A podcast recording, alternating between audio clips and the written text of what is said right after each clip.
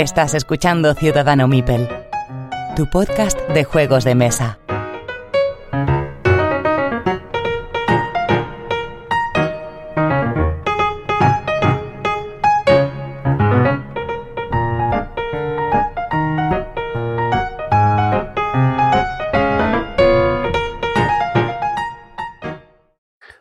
Todos y bienvenidos a Ciudadano Mipel, episodio número 58. Pedro, ¿estás por ahí? Aquí estamos una noche más, pues como siempre, para darlo todo. Y hoy tenemos un invitado especial eh, que nos va a acompañar durante todo el programa. Tenemos a Roberto Cegrit en redes sociales. ¿Cómo está, Roberto? Buenas noches. Pues buenas noches, encantado de estar con vosotros aquí. Muchas gracias por invitarme. Nada, hombre, un placer por nuestra parte. Y bueno, para que quien no te conozca tenga más o menos una idea de, de quién es Roberto, Roberto Cegrit, ¿cómo quieres que te llamemos? Roberto. Vale. Pues quién es eh, Roberto, qué tipo de jugón es y demás. Haznos un, un resumincillo de cuándo empezaste, qué es lo que más te gusta, etcétera. De acuerdo, pues tú lo has dicho, yo soy un jugón, o sea, no soy otra cosa sino un, un aficionado. Eh, yo empecé eh, a los 11 años jugando a rol y jugando algunos juegos de tablero estilo HeroQuest y estas cosas que tocaban en, en los 90. Uh -huh. y, y, bueno, no es una historia nada original porque luego me he dado cuenta que muchísimos hemos surgido de esa forma, ¿no? En, en, el mundo lúdico.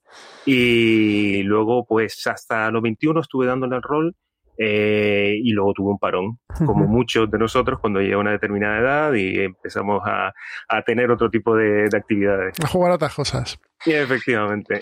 eh, y luego, eh, no hace mucho, bueno, allá por, bueno, hace, en el 2015 o así, pues pasé al lado de una tienda especializada y vi que como que el, la afición había crecido, el hobby había uh -huh. crecido, había juegos, portadas que me llamaban la atención que no conocía ni sabía ni sabía de qué se trataban y efectivamente eran los juegos, los, los nuevos juegos modernos y nada, fue probar el carcasón y, y ahora pues todo.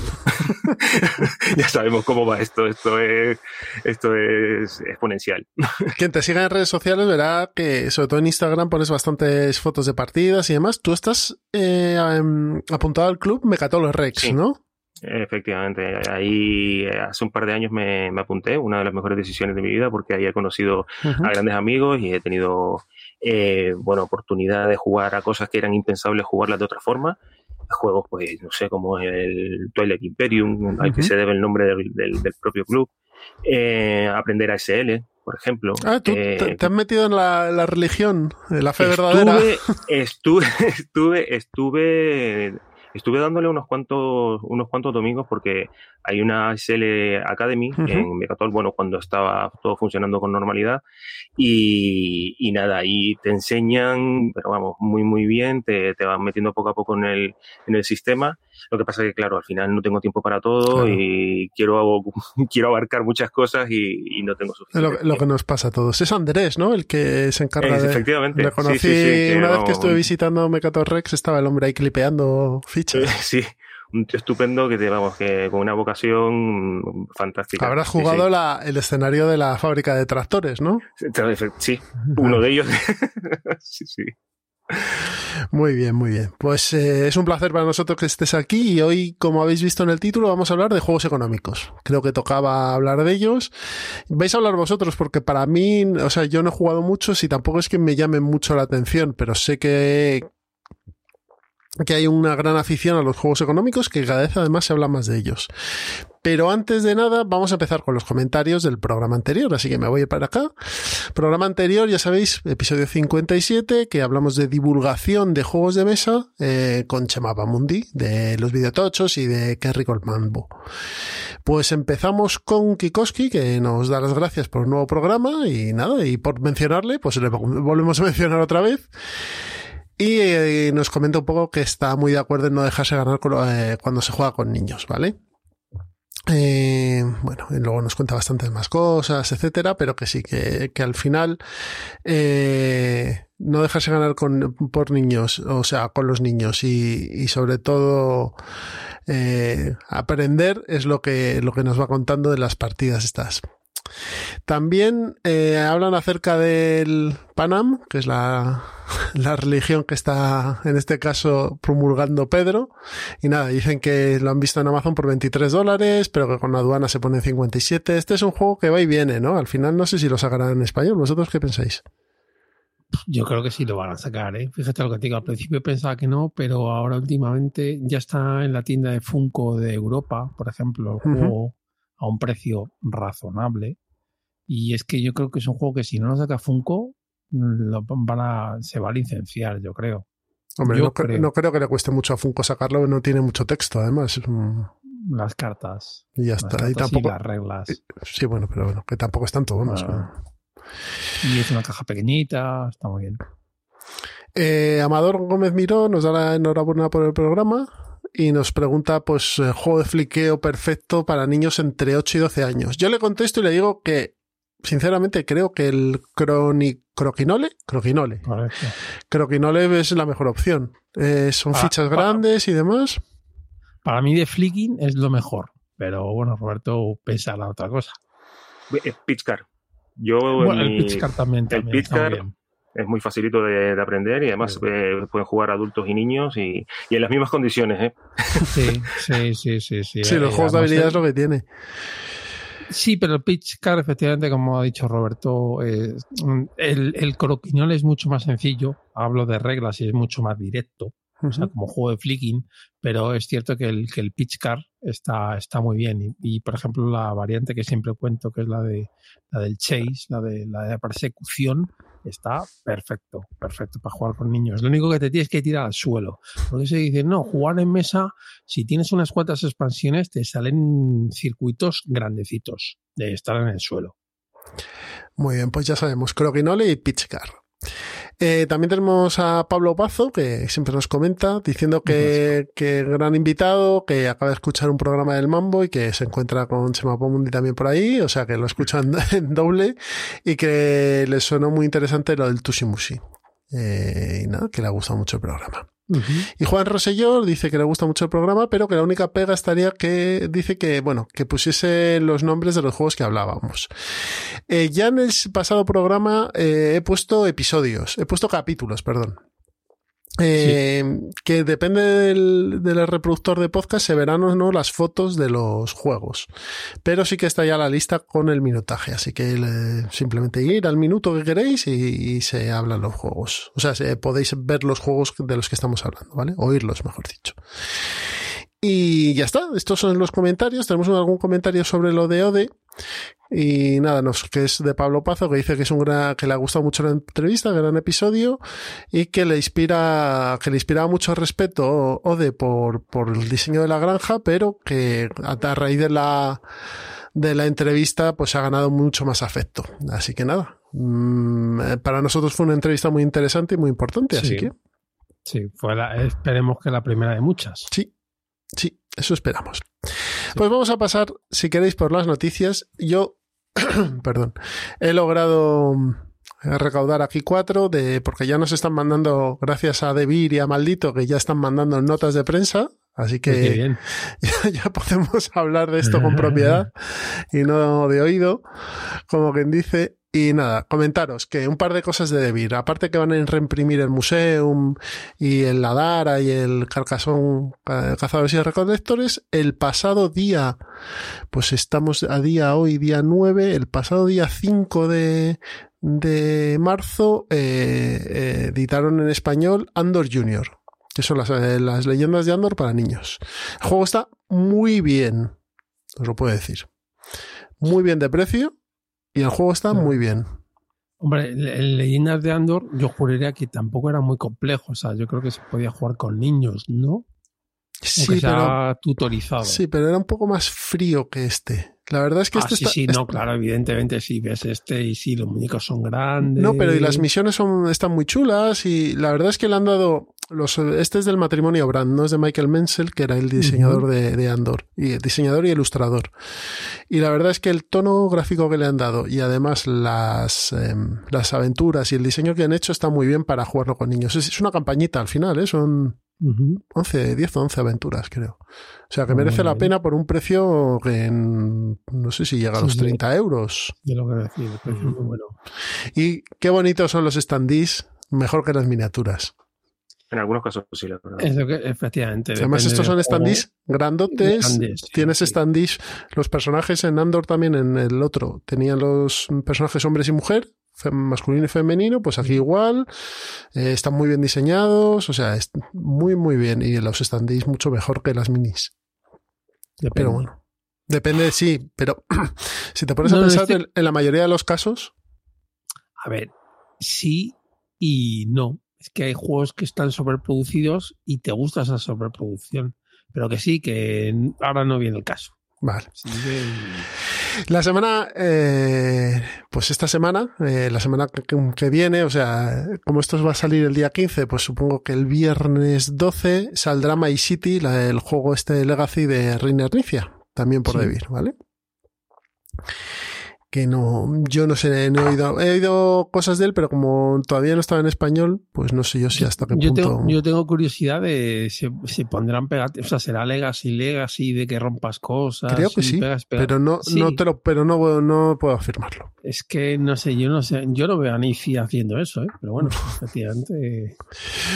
Por otro lado, tenemos el 18 de mayo por maldito sale Romeo y Julieta, ¿vale? Uh -huh. Y sobre todo, de lo más importante que, que, va a sacar maldito, ha salido ya, o sea que lo tenéis en tiendas, Luis and Clark, la siguiente, la segunda edición. Y además se vende un, un pack. upgrade pack para los que tenemos, tenemos la primera edición. O sea que. Es un juego muy bueno. Que además el grafismo era brutal. Uh -huh. o sea, a mí me parece que estaba, la primera edición era perfecta. Es un juego perfecta. de carreras, además, si te das cuenta, sí, es, un, es una carrera, pero es tan complicado sí, llegar al final sí. bien que... Sí, sí, sí, la verdad es que es, muy, es un juego muy tenso. La verdad es que es, es un juego que mmm, cuando salió, porque dices, eh, hizo, o sea, hizo ruido, en uh -huh. este caso sí que Lewis y Clark sí que tiene, eh, cuando salió tuvo cierto recorrido, pero es que como salen tantos, que es lo que siempre hablamos, uh -huh. al final se queda eh, pues enterrado, uh -huh. enterrado, a pesar de ser un buen juego. Ese, incluso el siguiente que sacaron de dados, el Discovery, era el Discovery, que por cierto lo tenemos en el club, uh -huh. es un juego muy bueno, ¿eh? O sea, es, bueno, no es tan bueno como el padre, pero sí es un juego para tener a valorar, de caja pequeñita y muy inteligente. No, o sea, no, si eh... podéis probar el de dados, el Discovery, probarlo porque merece la pena. Luis Al... Y Chap, Dime, dime. No, perdón, sí, y chapó por maldito por sacar este tipo de kits, porque la verdad que es que otros verían sí. una oportunidad de volver a vender el mismo juego a las mismas personas, y en cambio ellos, la verdad que en este sentido, siempre cuidan mucho al cliente. En esto lo sí. han hecho bien, lo han hecho bien porque el kit este de... tampoco trae, trae unos marcadores de tiempo, unas pegatinas que cambian el tablero, y el, la nueva baraja de cartas, son 9 euros creo lo que cuesta. Pero bueno, con uh -huh. eso ya tienes todo lo que necesitas. Luego ya el otro, pues no sé si trae más cositas o no, pero bueno. Pues bueno, esto ha sido las noticias. Bueno, tengo, tengo, Ah, ¿tienes sí. tú? Es que Hombre, tengo, claro que sí. Hombre, yo creo que hay que decir, que creo que no lo hemos dicho, eh, de, por Asmode, que sí que ha, ha, dicho que va a sacar el de un Imperium en castellano. Ah. Yo creo que eso es importante, uh -huh. porque es el juego hype del momento. Yo leyendo las reglas, lo digo, mmm, en el grupo del Telegram dicen que está muy bien. No sé, yo tengo que probarle que me da a mí, no sé, tengo resquemor con el juego. Porque sí que me atrae, pero tú ves el juego. Hombre, es del creador de, del Clank. Que el Clank, aunque. Pero, pero ¿qué estilo de juego es este de un Imperium? Es, es un deck building uh -huh. con tablero, más o menos. Lo único que es un deck en plan como el de leyendas de Andor, que tampoco tienes un mazo, muy, no es un dominio, no uh -huh. extensión, no un deck building normal, sino que tienes menos cartas, tienes que comprarlas, pero el tablero es muy austero, eh, sí que hay confrontación directa en, en, el juego, pero no sé, tiene cosas que a mí no me tengo que probarlo, ¿eh? Vale. tengo que probarlo, entonces eh, no quiero, no quiero juzgar algo que no he probado, pero sí que es el típico que digo, bueno, no me lo, no me lo, bueno, también es que tengo tantos juegos que ahora ya quiero ir a, algo que sepa que me vaya a gustar. A tiro fijo. sí, no me quiero, no me, no me quiero atrever. Y eso que, que, que es, o sea, son, son Direwolf, que Direwolf la, la verdad que es un, es una editorial de juegos digitales que lo está haciendo bastante, bastante bien. O sea, esos tíos son buenos. O sea, la gente que hay detrás me fío, pero bueno, es lo típico.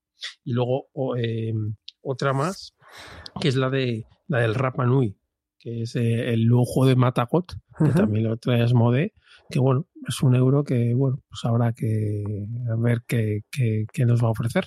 Bueno, y se nos olvida una cosa, el Unmatched Design Contest Winners Hombre, sí, bueno, si lo quieres contar. Sí, ¿no? Eh, al parecer la gente de... ¿Estos son Renegade? Restoration. Restoration, siempre, se me, siempre me confundo. La gente de Restoration Game ha hecho una especie de concurso de diseño para su juego de Matchet y han ganado cuatro diseñadores y van a publicar eh, pues un modulito, una caja de estas de cuatro... No, Va, a ser... Eh, no. Me he equivocado. te has equivocado, sí. si no me equivoco, va a ser una caja de dos. Ah y luego otros dos separados. Algo así me suena. Bueno, los, los personajes que han ganado son. Tenemos a Harry Houdini, el escapista. A Rosy la remachadora, que es el personaje este de, la Segunda Guerra Mundial. El genio de la lámpara. Y William Shakespeare. Eso es. Yo sé que hay mucha ah. gente que esto le descoloca un poco, pero bueno, Sí, sobre todo, por ejemplo, la de la remachadora, no lo entiendo. Pues de hecho es el que me compraría yo, el de la remachadora. sí, y, el de, y el de William Shakespeare tampoco. Pero bueno, a ver, Sherlock Holmes es un personaje literario, por ejemplo, y está en la, caja de Cover and Fog. Sí, y está bien. Bueno, tiene alguna mecánica que a mí no me termina de convencer, pero, pero bien. Bueno, pues ya con esto vamos a pasar a, la charleta. Eh, una promo y nos escuchamos. Hasta ahora.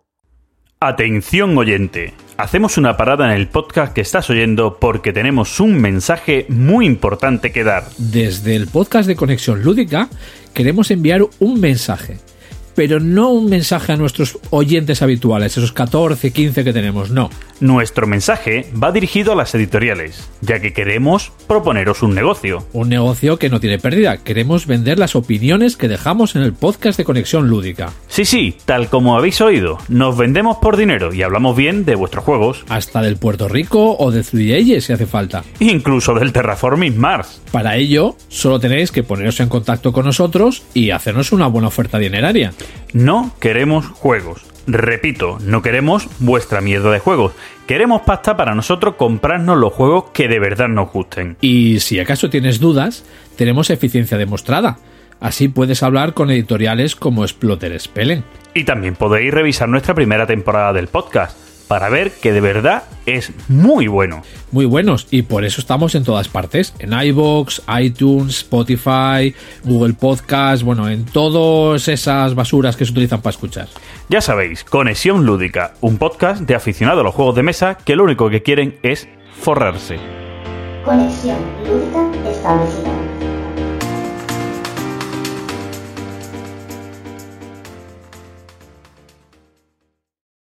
Ya estamos en la charleta y como os hemos contado antes, hoy vamos a hablar de juegos económicos. Pero antes que nada, antes de poder hablar de un juego económico hay que definirlo. O por lo menos mm, contar qué creemos que es un juego económico. Para vosotros, ¿qué es un juego económico? A ver, un juego económico creo que eh, debe haber una premisa eh, en, todo, en todos ellos que, gana el más rico. ¿De acuerdo? Es una tontería, lo sé, pero yo creo que al final eh, es un punto de partida para entender que mm, es eh, los juegos económicos ganan más rico, el dinero no solamente va, a resultar un, una manera de contabilizarlo bien que lo has hecho, sino también es un recurso que vas a arriesgar, que vas a reinvertir en el crecimiento de tu, de tu, de lo que sea en ese, en ese sentido, de tu especulación, de tu, de tu desarrollo industrial, incluso. Desarrollo industrial, exactamente. Entonces, esas, cosas, esas dos cosas van de la mano. En, otros juegos, los puntos de victoria simplemente sirven para acumularlos, contarlos al final y ver efectivamente lo eficiente que ha sido jugando. En este caso, pues insisto, tienes que arriesgar esa parte, esa, esa, esa, esa contabilización de la victoria. No sé qué opináis vosotros. Yo, bueno, discrepar un pelín, que yo considero un económico que no es amasar dinero, sino sería que el amasar dinero te dé puntos de victoria al final de la partida, que es quizá un pequeño detalle, pero para mí un, económico es eso, es tienes que amasar dinero, efectivamente, y, ese amasamiento de dinero es, es, lo que te lo que lo que te da lo que te da la partida. Quizá también eh, pues eh, algún no sé algunas otras mecánicas que yo considero que un económico debería de tener pues por ejemplo eh, que tú puedas hacer inversiones, o sea, eh, gastar dinero pero, para... Pero eso sí que lo vemos luego en los tipos económicos, o sea, al final es... Bueno, yo, en realidad serían, o sea, serían pequeños mecanismos que yo considero que un económico tiene que tener. Pero o sea, aparte de la, definición principal, que es un juego en el que la victoria se consigue acumulando o, obteniendo la mayor cantidad de dinero, ¿vale? O sea, no, las acciones que realizas en el juego no se ven reflejadas en puntos de victoria, sino en, ganancias económicas, dinero, y no en beneficio, y no en bienes, sino en dinero, contante y sonante. Eh, luego, para hacer eso, o sea, para dentro de, de esa premisa principal que es un económico es un juego en el que vas a generar dinero con el motor X y vas a ganar cuando acumules más dinero que nadie. Hasta ese punto bien, ¿no? Eh, luego ahora empezamos a ver qué tipos de mm, mecanismos hay dentro, porque los juegos económicos al final engloban un montón de mecánicas diferentes. O sea, no es lo mismo el stockpile que el brass. Y son juegos económicos mm. los dos. Entonces, ¿qué tipo de diferentes maneras hay o de mecánicas diferentes o de recursos de, de diseño para desarrollar esos juegos económicos? Y ahí, Pedro. Bueno, yo lo que quería decir, o sea, en cuanto a mecánicas que considero que un juego económico debe de tocar, pues por ejemplo es eh, la inversión. O sea, tú tienes que poder gastar dinero para obtener dinero y quizá otras cosas eh, como, como vuelta, ¿vale? O como por ejemplo, o también eh, crear una economía. O sea, tienen que tener en mi caso, para mi gusto, elementos de semi-cooperación, ¿vale? Que sea eh, algo beneficioso para al menos eh, dos jugadores. Por ejemplo, en el Brass, el, el, Cotton Mill o el Harbour que, tiene. O usar los edificios en el Kailus, por ejemplo. O, o, otro, otro aspecto que a mí me gusta es el, el, trading, ¿sabes? Sobre todo el trading de, de pasta, ¿sabes? Del intercambio. Y, y, y, eso es, o sea, es un aspecto de crear economía, ¿vale? Por, por así decirlo. Eh, y para mí, yo creo que es intrínsecamente es un mecanismo por sí mismo. Y para mí esos son los puntos así mecánicas que me gustan en los juegos económicos. Dentro de estos juegos económicos, como habíamos puesto en la escaleta, que lo puso Roberto, podríamos diferenciar entre dos tipos que serían el de generación de bienes, servicios, recursos y el de especulación financiera pura y dura, manipulación del mercado y demás.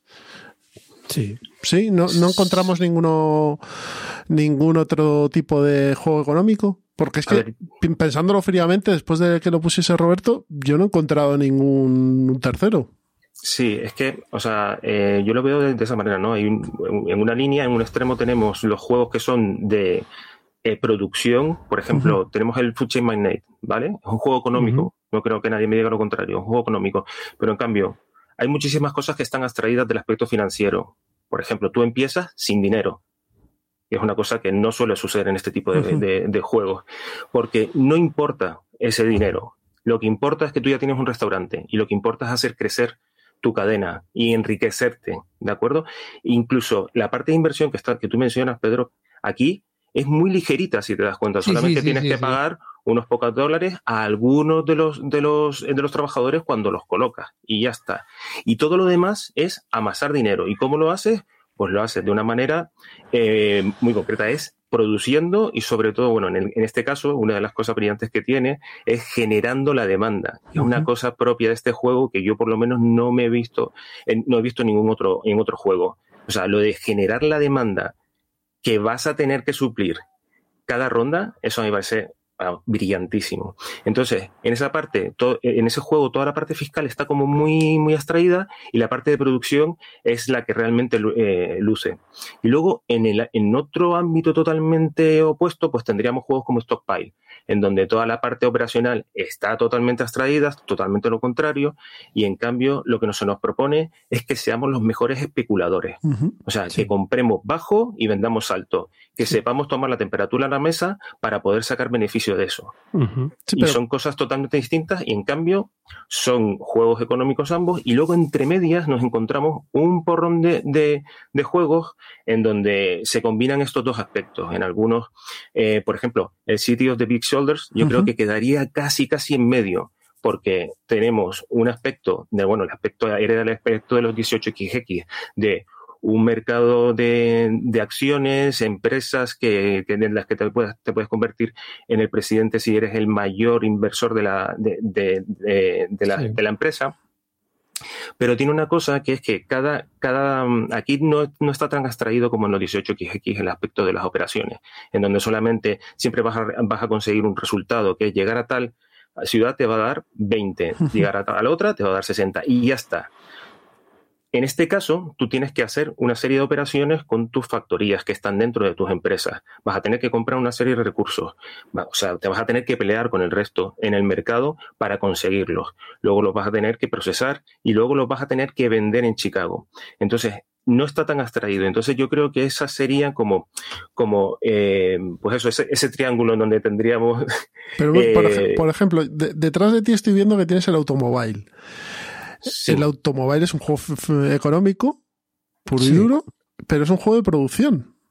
O sea, en el fondo tú lo que vas haciendo es generar un, producto, producirlo, sacarlo de, del, del, mercado cuando está obsoleto, pero todo eso a base de eh, dinero, de invertir dinero, ganar dinero, invertir dinero, ganar dinero y optimizarlo al máximo posible. Sí, o sea, que también, también hay juegos de producción pura, pero solo de producción de algo para conseguir un beneficio económico. Eso es. Es, tener tu industria y hacer la bola de nieve, básicamente. O sea, que puedes, en el automóvil, si quieres, puedes jugar a no tener el supermodelo. O sea, puedes ir a, al, modelo pobre y vender mucho, mucho, mucho, mucho, mucho. Efectivamente, pero claro, ahí, ahí tienes lo difícil porque el resto de jugadores también pueden buscar eso porque luego en la demanda al final te puedes comer coches. O sea, es, es, es difícil. que por un lado tenemos la gestión de demanda la y la producción de recursos y por otro lado tenemos la pura economía financiera que sería el, el, que está ya más a la esquina sería el Ponzi Scheme, ¿no? El esquema Ponzi, que sería el juego definitivo desquiciado financiero de. Bueno, yo te diría que más, más. Yo te diría más, más a la izquierda que el Ponzi. Eh, considero uno que la gente considera que está roto y porque es economía pura, que es el container. El container es un juego de economía pura, pura, pura, que es tan pura que si no lo haces, o sea, si no juegas como el juego te propone, no te va a gustar. Y es eso, es cada uno tiene que elegir un rol. O sea, en el juego, en la regla no te los pone, pero te lo digo yo. Si no juegas cada uno con un rol, eh, el juego está roto. Y vas a llegar a un momento que no vas a poder, eh, tu empresa no va a poder crecer. Y si tu empresa no crece, no genera dinero, el dinero no, no fluye y al no fluir el juego se enquista y se para, pero es como la vida real. Si los tres fuéramos banqueros, pues sí, al final el dinero pues no fluiría. Entonces, pues eso es un problema. Muy bien. Pues ya que hemos empezado a hablar de títulos, vamos a hacer eh, este batido de izquierda a derecha, de arriba a abajo, de delante a atrás, como queráis verlo, y vamos a empezar por los juegos más puros de producción y de rendimiento económico y vamos a acabar con los juegos de especulación financiera, ¿vale? ¿Qué os parece? De acuerdo. pues empezad.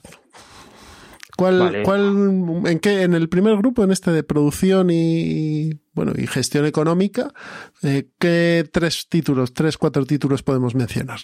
pues como ya he mencionado, tenemos el Future My Name en, en, ese, en ese extremo. Luego también yo pondría. Que, más que Ocan lo va a editar en español, además. Eh, sí, efectivamente. Sí, sí, sí, sí. Es la primera vez que se edita un, un juego de, de Exploded Spelling en, en, español. O sea, estamos de enhorabuena. El, eh, luego también eh, pondría en este, en este grupo al Brass. O sea, ambos Brass, porque eh, también eh, el, el, el, mayor, el, el, aspecto más importante es el, aspecto de, de producción saberte colocar en el, en el mapa, saber eh, qué, dónde poner la carbonera para que para que los demás tengan que tirar de ti, eh, cómo, cómo colocarte cerca de los, de los puntos, de los puntos de venta, aprovecharlos. Uh -huh. Yo creo que el aspecto operacional, operacional y de producción está, está muy presente. Eh, para, para quien no conozca Brass, Brass es un juego que nos ambienta o nos lleva la, al principio de la revolución industrial en, en Inglaterra, sobre todo con todas las fábricas de algodón y de telares, en dos fases, en la fase de eh, los canales, las barcazas que había, que se estuvieron manteniendo hasta, hasta pasado muchos, mucho tiempo de, del comienzo de la revolución industrial y luego con el descubrimiento de la máquina de vapor con el ferrocarril, ¿no? Y lo que vamos a hacer es en dos fases, pues, ir desarrollando nuestros edificios, que son industrias, minas y puertos y demás, para, bueno, generar eh, productos, venderlos y ganar dinero con ello, ¿vale? Yo creo que es un resumen muy alto nivel de lo que es el Brass. Hay un segundo, ese es el Brass eh, original, que ahora se llama Brass Lancashire, y luego salió uh -huh. un segundo Brass eh, por la gente de Roxley, que es el Brass Birmingham, que es prácticamente similar y cambian un par de cositas, ¿no? Este, no hay puertos, sino que es en el interior y cambian un par de cosas, pero vamos, uh -huh. básicamente es el mismo juego. Todo tuyo, Roberto. Sí, pues, eh, pues efectivamente, eh, como tú bien, bien has dicho, eh, tenemos una serie de localizaciones que tenemos que saber, eh, además, conectar, porque como tú has mencionado, uh -huh. tenemos una época de los canales que lo que nos va a permitir es mover nuestra mercancía a través, de, a través del mapa. ¿De acuerdo? Uh -huh eh, en, la segunda, en la segunda era, que es cuando se acaba por primera vez el, el mazo, porque esto uh -huh. es un juego que se juega con cartas, vamos a tener una, una mano de ocho cartas, en donde en cada turno vamos a jugar dos de ellas, eh, para colocar nuestra, nuestras industrias en, en determinados sitios, o, bien, como había mencionado, eh, colocar, colocar las, las, conexiones. Cuando se acaba por primera vez el mazo, ya tenemos la, la época de los ferrocarriles. Eh, se abren nuevas vías, además, que no se podían recorrer con canales. Y, y, a esto es a lo que me refiero. O sea, si te das cuenta, lo que estamos hablando es de colocar industrias, de colocar vías, de mover recursos y, y, es, y es la parte, la parte operacional la más importante. Hay una cosa muy interesante que es típica de Wallace que, uh -huh. que, que, que, que propone aquí, que son los préstamos. Los préstamos, que no deja de ser una, una inversión, una inversión que vas a pagar muy cara, pero que, pero que bueno, pero que así te aseguras por lo menos tener, tener unos, unos ingresos, una manera de acelerar tu partida. No es de los peores préstamos de Wallace, ¿eh? los de Brass. No, no, no, la verdad. Eh, eh, además que antes Pedro mencionaba que la posibilidad de jugar un juego económico ganando por puntos de victoria, y esto es lo que ocurre en Brass.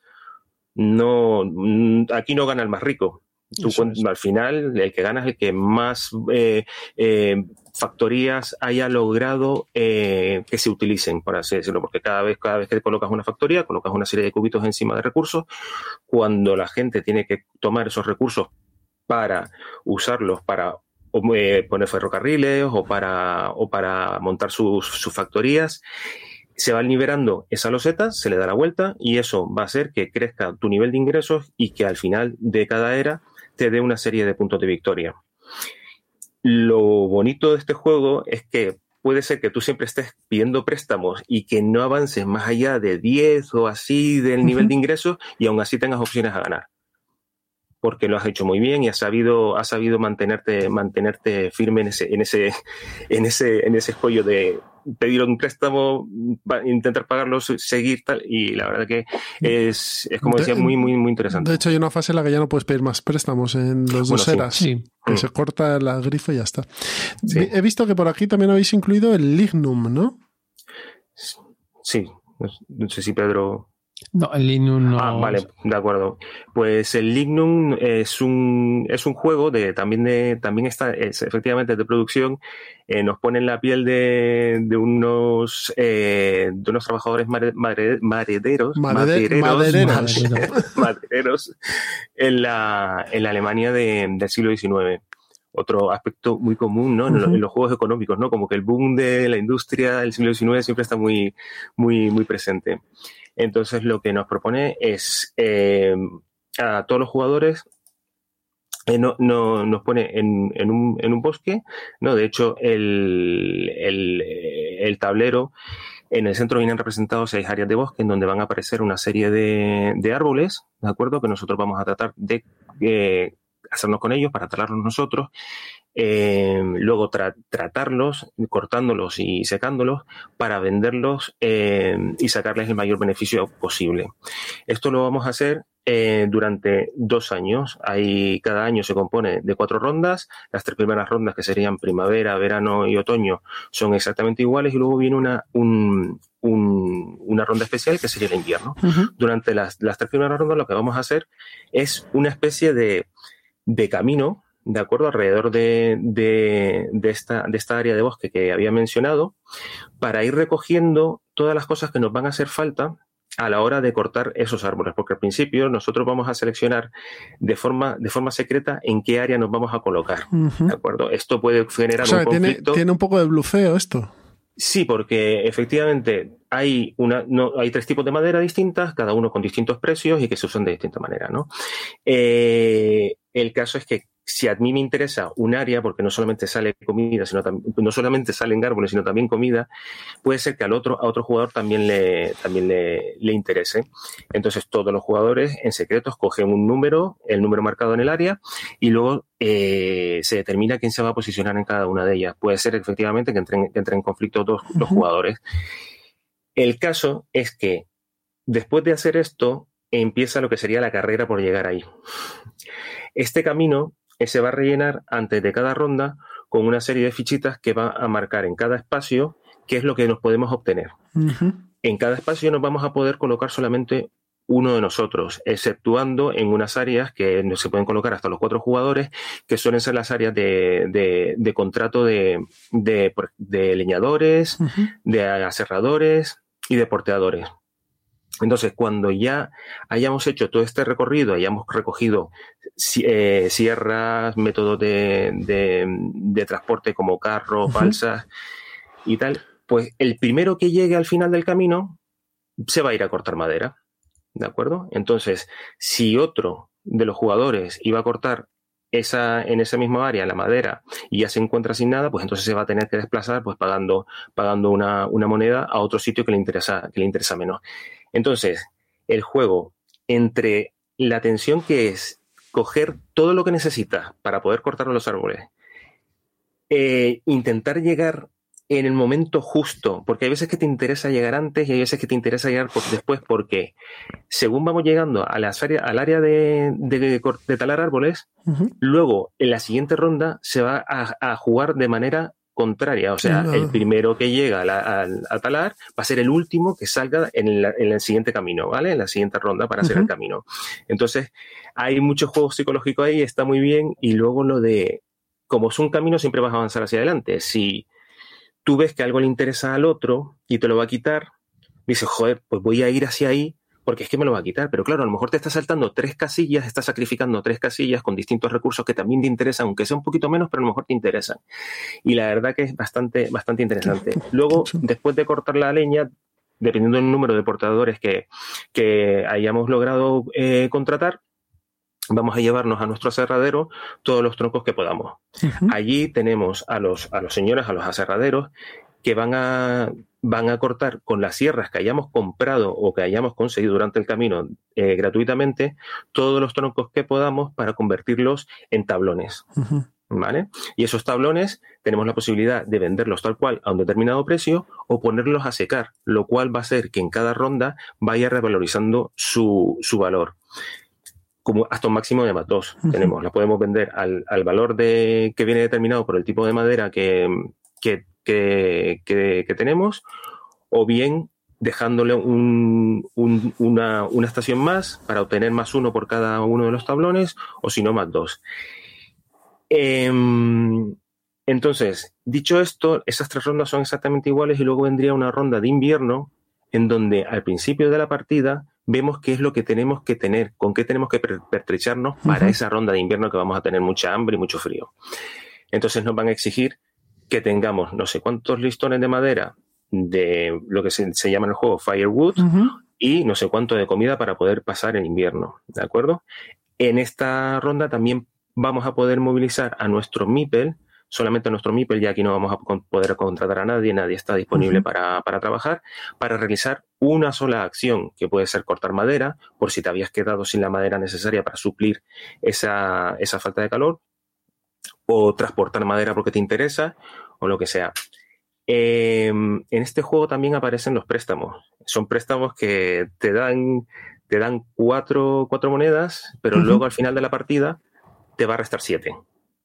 Y luego vas a pedir, pedir un segundo préstamo para otras cuatro monedas, pero que al final de la partida te van a costar 16. Entonces, esto lo tienes que tener muy en cuenta. Es un juego en donde lo más importante es la planificación. O sea, planificarte muy, muy bien, porque es el típico juego que hacer una acción tonta te resta mucho. Te hunde, efectivamente, porque pierdes dinero. Aquí la, la, unidad de dinero, cada unidad representa mucho, mucho esfuerzo, por así decirlo. Entonces, si pierdes cinco monedas, es que es que la estás, la estás fastidiando muy grande.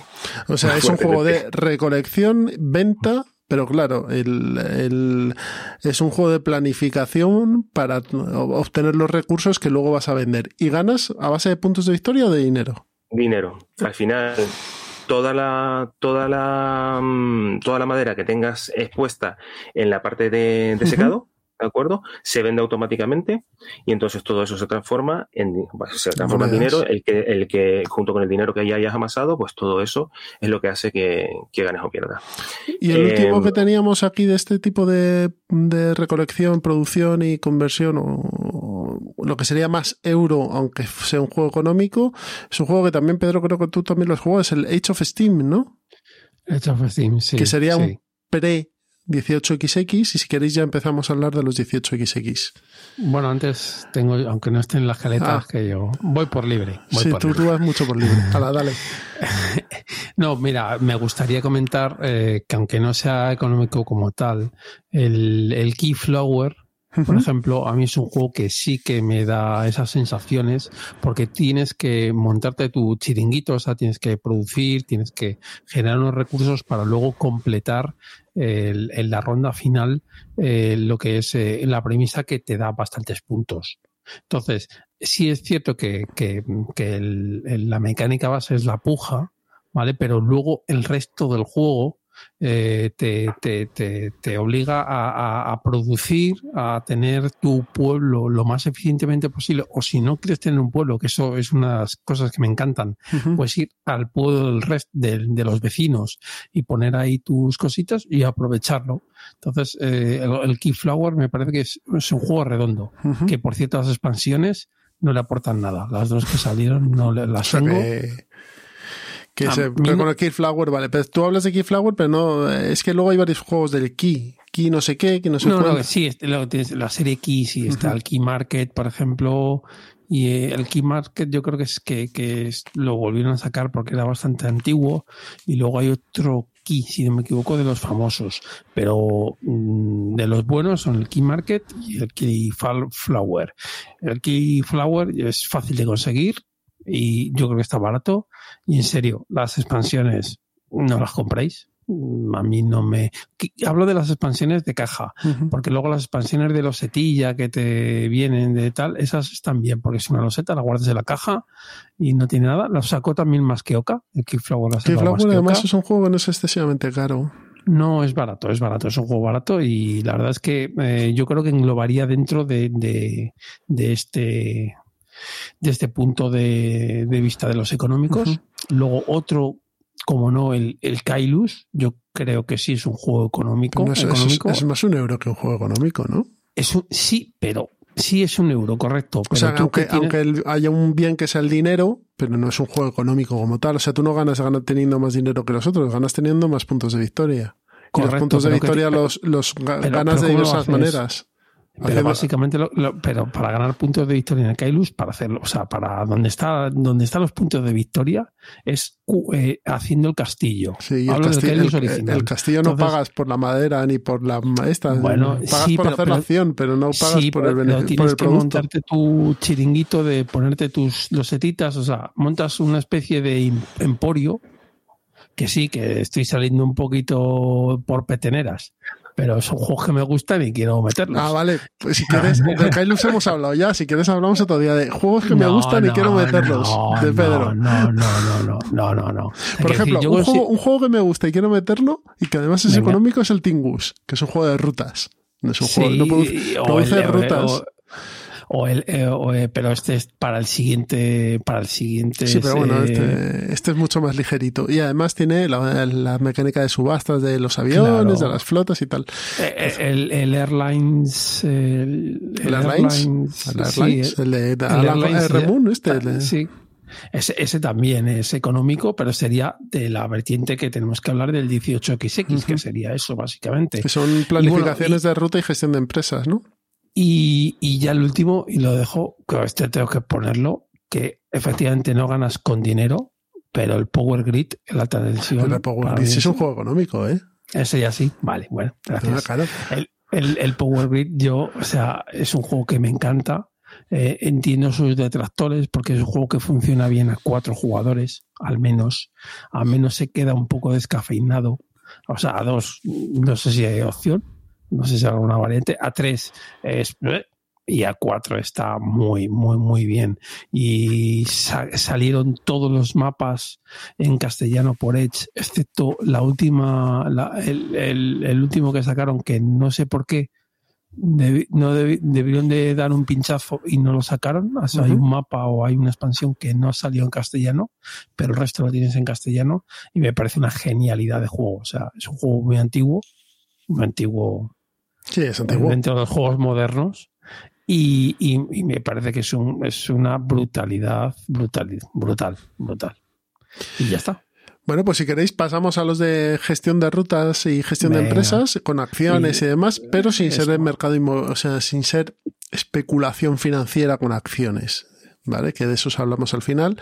Y en esto englobamos todos estos 18XX, que básicamente podemos hablar muy por encima del 1830, que sería, pues no sé si de los primeros.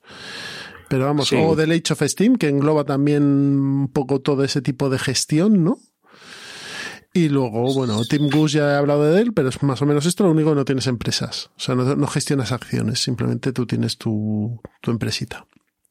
Sí, bueno, el Age of Steam sigue siendo un juego en donde cada uno de nosotros es la empresa. O sea, no, entonces ahí no, no es como los 18XX, que eh, el factor financiero es tan importante que tú puedes obtener una empresa, mm, quitártela de encima, comprar dos. O sea, en el, en el Age of Steam tú eres una empresa y gestionas solo tu empresa. No eres un inversor que va comprando trozos de empresas de otros, ¿no? Como los 18. No, no, no, no. En, en Hecho Steam, bueno, lo que tenemos es, sobre todo, tiene una mecánica de pick and deliver, ¿no? Eh, nosotros lo que tenemos que ir haciendo no es crear rutas para mover los cubitos, ¿no? De que también es aquí ya empezamos a ver también que la parte la parte operacional ya empieza a estar un poquito más abstraída, ¿no? Está un poco más abstracta que, que en los que habíamos visto hasta ahora, porque llevamos bienes, pero yo por lo menos no sé qué tipo de bienes está, estamos moviendo, ¿no? Yo muevo un cubito negro a una ciudad negra y, y punto. Y lo curioso de este juego también es el, el baile que te haces con los cubitos, ¿no? Porque tú vas, te vas haciendo un entramado, ¿vale? Logístico, ¿no? A través del mapa para ir llevando cubos y que intentar fastidiar al resto para que ellos no puedan mover los cubos como tú, como tú quieres. Y siempre que usas más uniones entre ciudades, pues mejor, porque más vas a puntuar.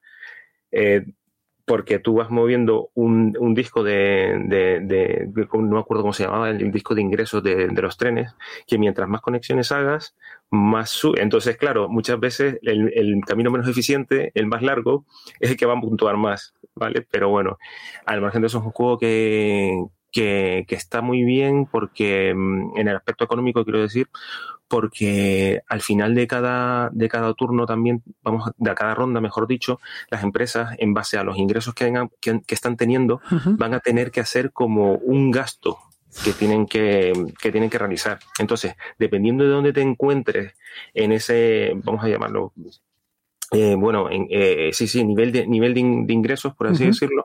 Si estás por encima de 49, te tienes que restar menos 10. Si estás por encima de 41, eh, pues menos 6. Y así, y, y, de esa forma refleja un poco lo que es llevar una gran empresa y lo que se supone que, el gasto, mientras más grande sea la, más grande sea la empresa, el gasto va a ser más, de una manera, de, va a ser mayor. Los costes, los costes operacionales famosos. Se disparan, se disparan.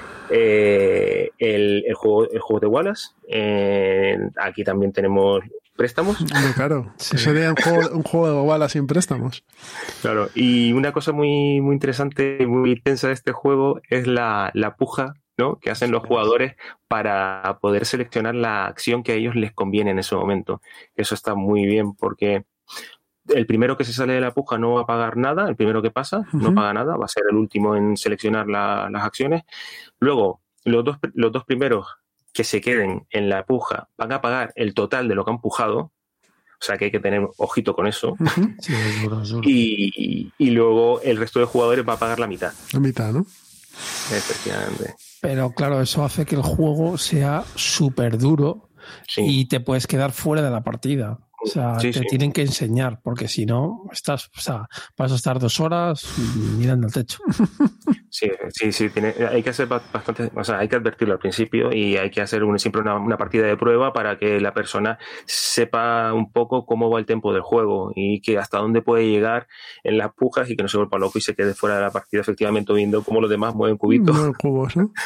sí, sí. sí un paso más adelante de esto serían los juegos 18XX, que habréis oído hablar muchísimo de ellos, hay programas, estrategias, bueno, básicamente, y me corregiréis, es un juego de gestión financiera de empresas en las que tú vas comprando acciones de empresas y vas desarrollando sus líneas ferroviarias y, sus y las tecnologías ferroviarias a lo largo de, de la partida, ¿no? Así como, como un brochazo general podría ser eso perfectamente. Gana al final el que tiene más dinero. Sí. los 18 que se llaman así porque todos están ambientados en, también en el boom empresarial del siglo XIX. Los este famosos uh, Robert Barons. Los Robert Barons, efectivamente. Em, el, primer 18 que fue el, el 1829 de Francis, Francis Tresham, que es el, también el autor de Civilization, por ejemplo. Em, y que eh, de, él surgieron las dos vertientes que son las dos vertientes más conocidas hoy en día, que son la, del, la vertiente del 29 y la vertiente del 1830. La del 29, eh, lo más importante es lo bien que te mueves en el mapa, lo bien que gestionas tus vías, eh, lo bien que bloqueas a los demás, ¿de acuerdo? En toda esa parte de que hemos dicho, esa parte operacional. Y en cambio en el 30 importa mucho más cómo sepas eh, evaluar el mercado y moverte, eh, moverte adecuadamente en cada momento, eh, comprando y vendiendo, y vendiendo acciones. Un 18XX es, pues yo creo que sí, que efectivamente la, es un juego económico que tiene la excusa de, de, tener, de, de, ser un juego de trenes, ¿no? Pero en realidad lo, eh, hoy en día la mayoría, la mayoría lo que premia es, es eso, el saber, el saber especular bien, eh, o sea, mover tu dinero y saberlo invertir en el momento adecuado. Pero también, eh, también tiene que tener una parte importante de saber colocarte en el mapa y hacer la ruta mejor, ¿no? Depende, no. Yo creo que depende, depende, depende de, como bien ha dicho Roberto. Eh, Pregunto desde, desde, el absoluto desconocimiento. El, tipo del 18XX, pero si es el, el, económico, que es el más normal, es, como bien acaba de decir, saber cuándo tienes que dar, cuándo tienes que vender lo que o comprar lo que tienes que hacer, eh, pasar y, y, ya está. O sea, eso, eso, eso es el, es, o sea, eh, pillar el, el punto perfecto de decir, vale, aquí, y aquí ya, pum, vendo, me deshago de esta mierda y me compro otra y le, he dado el, pufo al de al lado. Claro, aquí también eh, no se trata de solo de amasar fortuna, sino hacer de que, lo, que, los demás pierdan, porque claro, como estamos compartiendo un mercado de valores, ¿de acuerdo? Porque vamos, vamos a explicar un poco lo que es un 18XX, porque es verdad que se habla mucho, mucho, de ellos, pero, pero quizás hay mucha gente que no, no, no sepa muy bien por dónde van los tiros. Eh, los 18XX van a alternar una serie de rondas eh, operacionales y, perdón, financieras primero y luego operacionales. En las financieras lo que vamos a hacer es comprar acciones o venderlas y eso va a dar como resultado que algunos de los jugadores se conviertan en los presidentes de una serie de compañías. Cuando tú te conviertes en, en, el presidente de una compañía, en la fase operacional, en la siguiente ronda, que es donde jugamos, ya no jugamos en la bolsa, sino jugamos en el mapa, en la región de mapa que sea, ya sea el norte de Estados Unidos, Francia, lo que sea. sea. Tú eh, coges esa compañía y como director vas a gestionarla. Vas a decidir, pues bueno, dónde, vamos, dónde voy a poner las estaciones, dónde, de, cómo van a correr, eh, dónde, van dónde van a ir las vías, eh, cómo van a correr los trenes, si la compañía va a comprar, va a comprar trenes o no, etcétera, etcétera. Entonces, a lo largo del juego se van a suceder una serie de digamos, de, de fases, porque los trenes no solamente nos van a dar la oportunidad de movernos por el mapa y llegar a ciudades para poder puntuar, porque lo que nos da dinero a las compañías es el hecho de poder llegar a distintas, a distintas ciudades, eh, sino que también van, a marcar el tiempo del juego. O sea, el juego se va a desarrollar durante, durante distintas décadas. Por lo general se empieza a mediados de los, del siglo XIX y se puede terminar en los años 60 perfectamente en el siglo XX.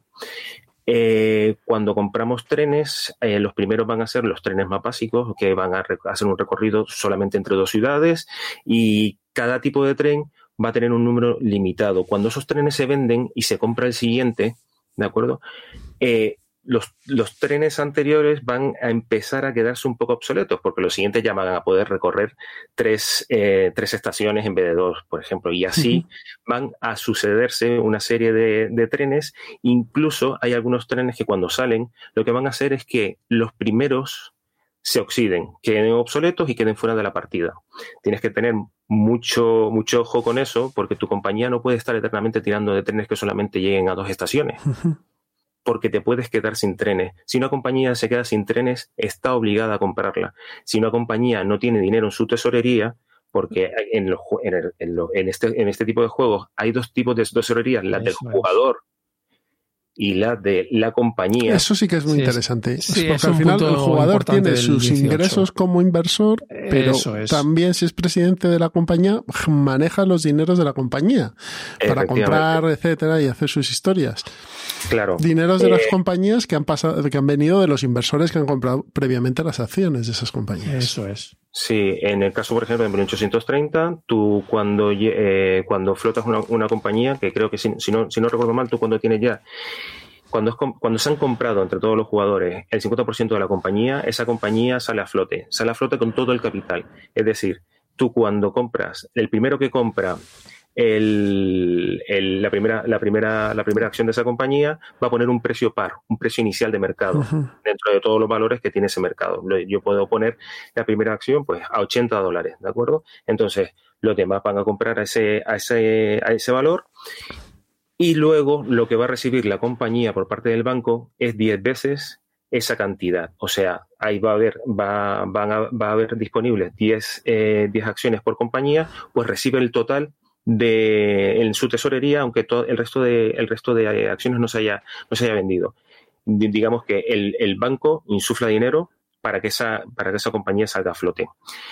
Es con ese dinero el director va a decidir si se compran si se compran trenes o no o si se ponen estaciones que las estaciones lo que para lo que se usan es para bloquear eh, ciertas ciudades para que otros no hagan un recorrido más largo del que más allá de esa ciudad. Sirven para, sirven para, para eso. Eh, y también se me, se, me, ha olvidado decir una cosa, que es que al principio de, la, de, muchos de los 18 XX va a haber una puja inicial por una serie de compañías privadas, son unas compañías menores, que son esas compañías pequeñas que estaban en, en eh, sirviendo de, de, logística, en, por ejemplo, en Estados Unidos, antes de que vinieran las grandes corporaciones. Y, y, cada una de esas compañías va a tener unos poderes especiales, pues como por ejemplo poner los setas de vías de tren en sitios de montaña en donde se debería de pagar un coste, pues ponerlo gratuitamente, por ejemplo. O, y que además, perdón, esas compañías te van a dar en su mayoría una serie de ingresos constantes durante, durante, durante cada ronda.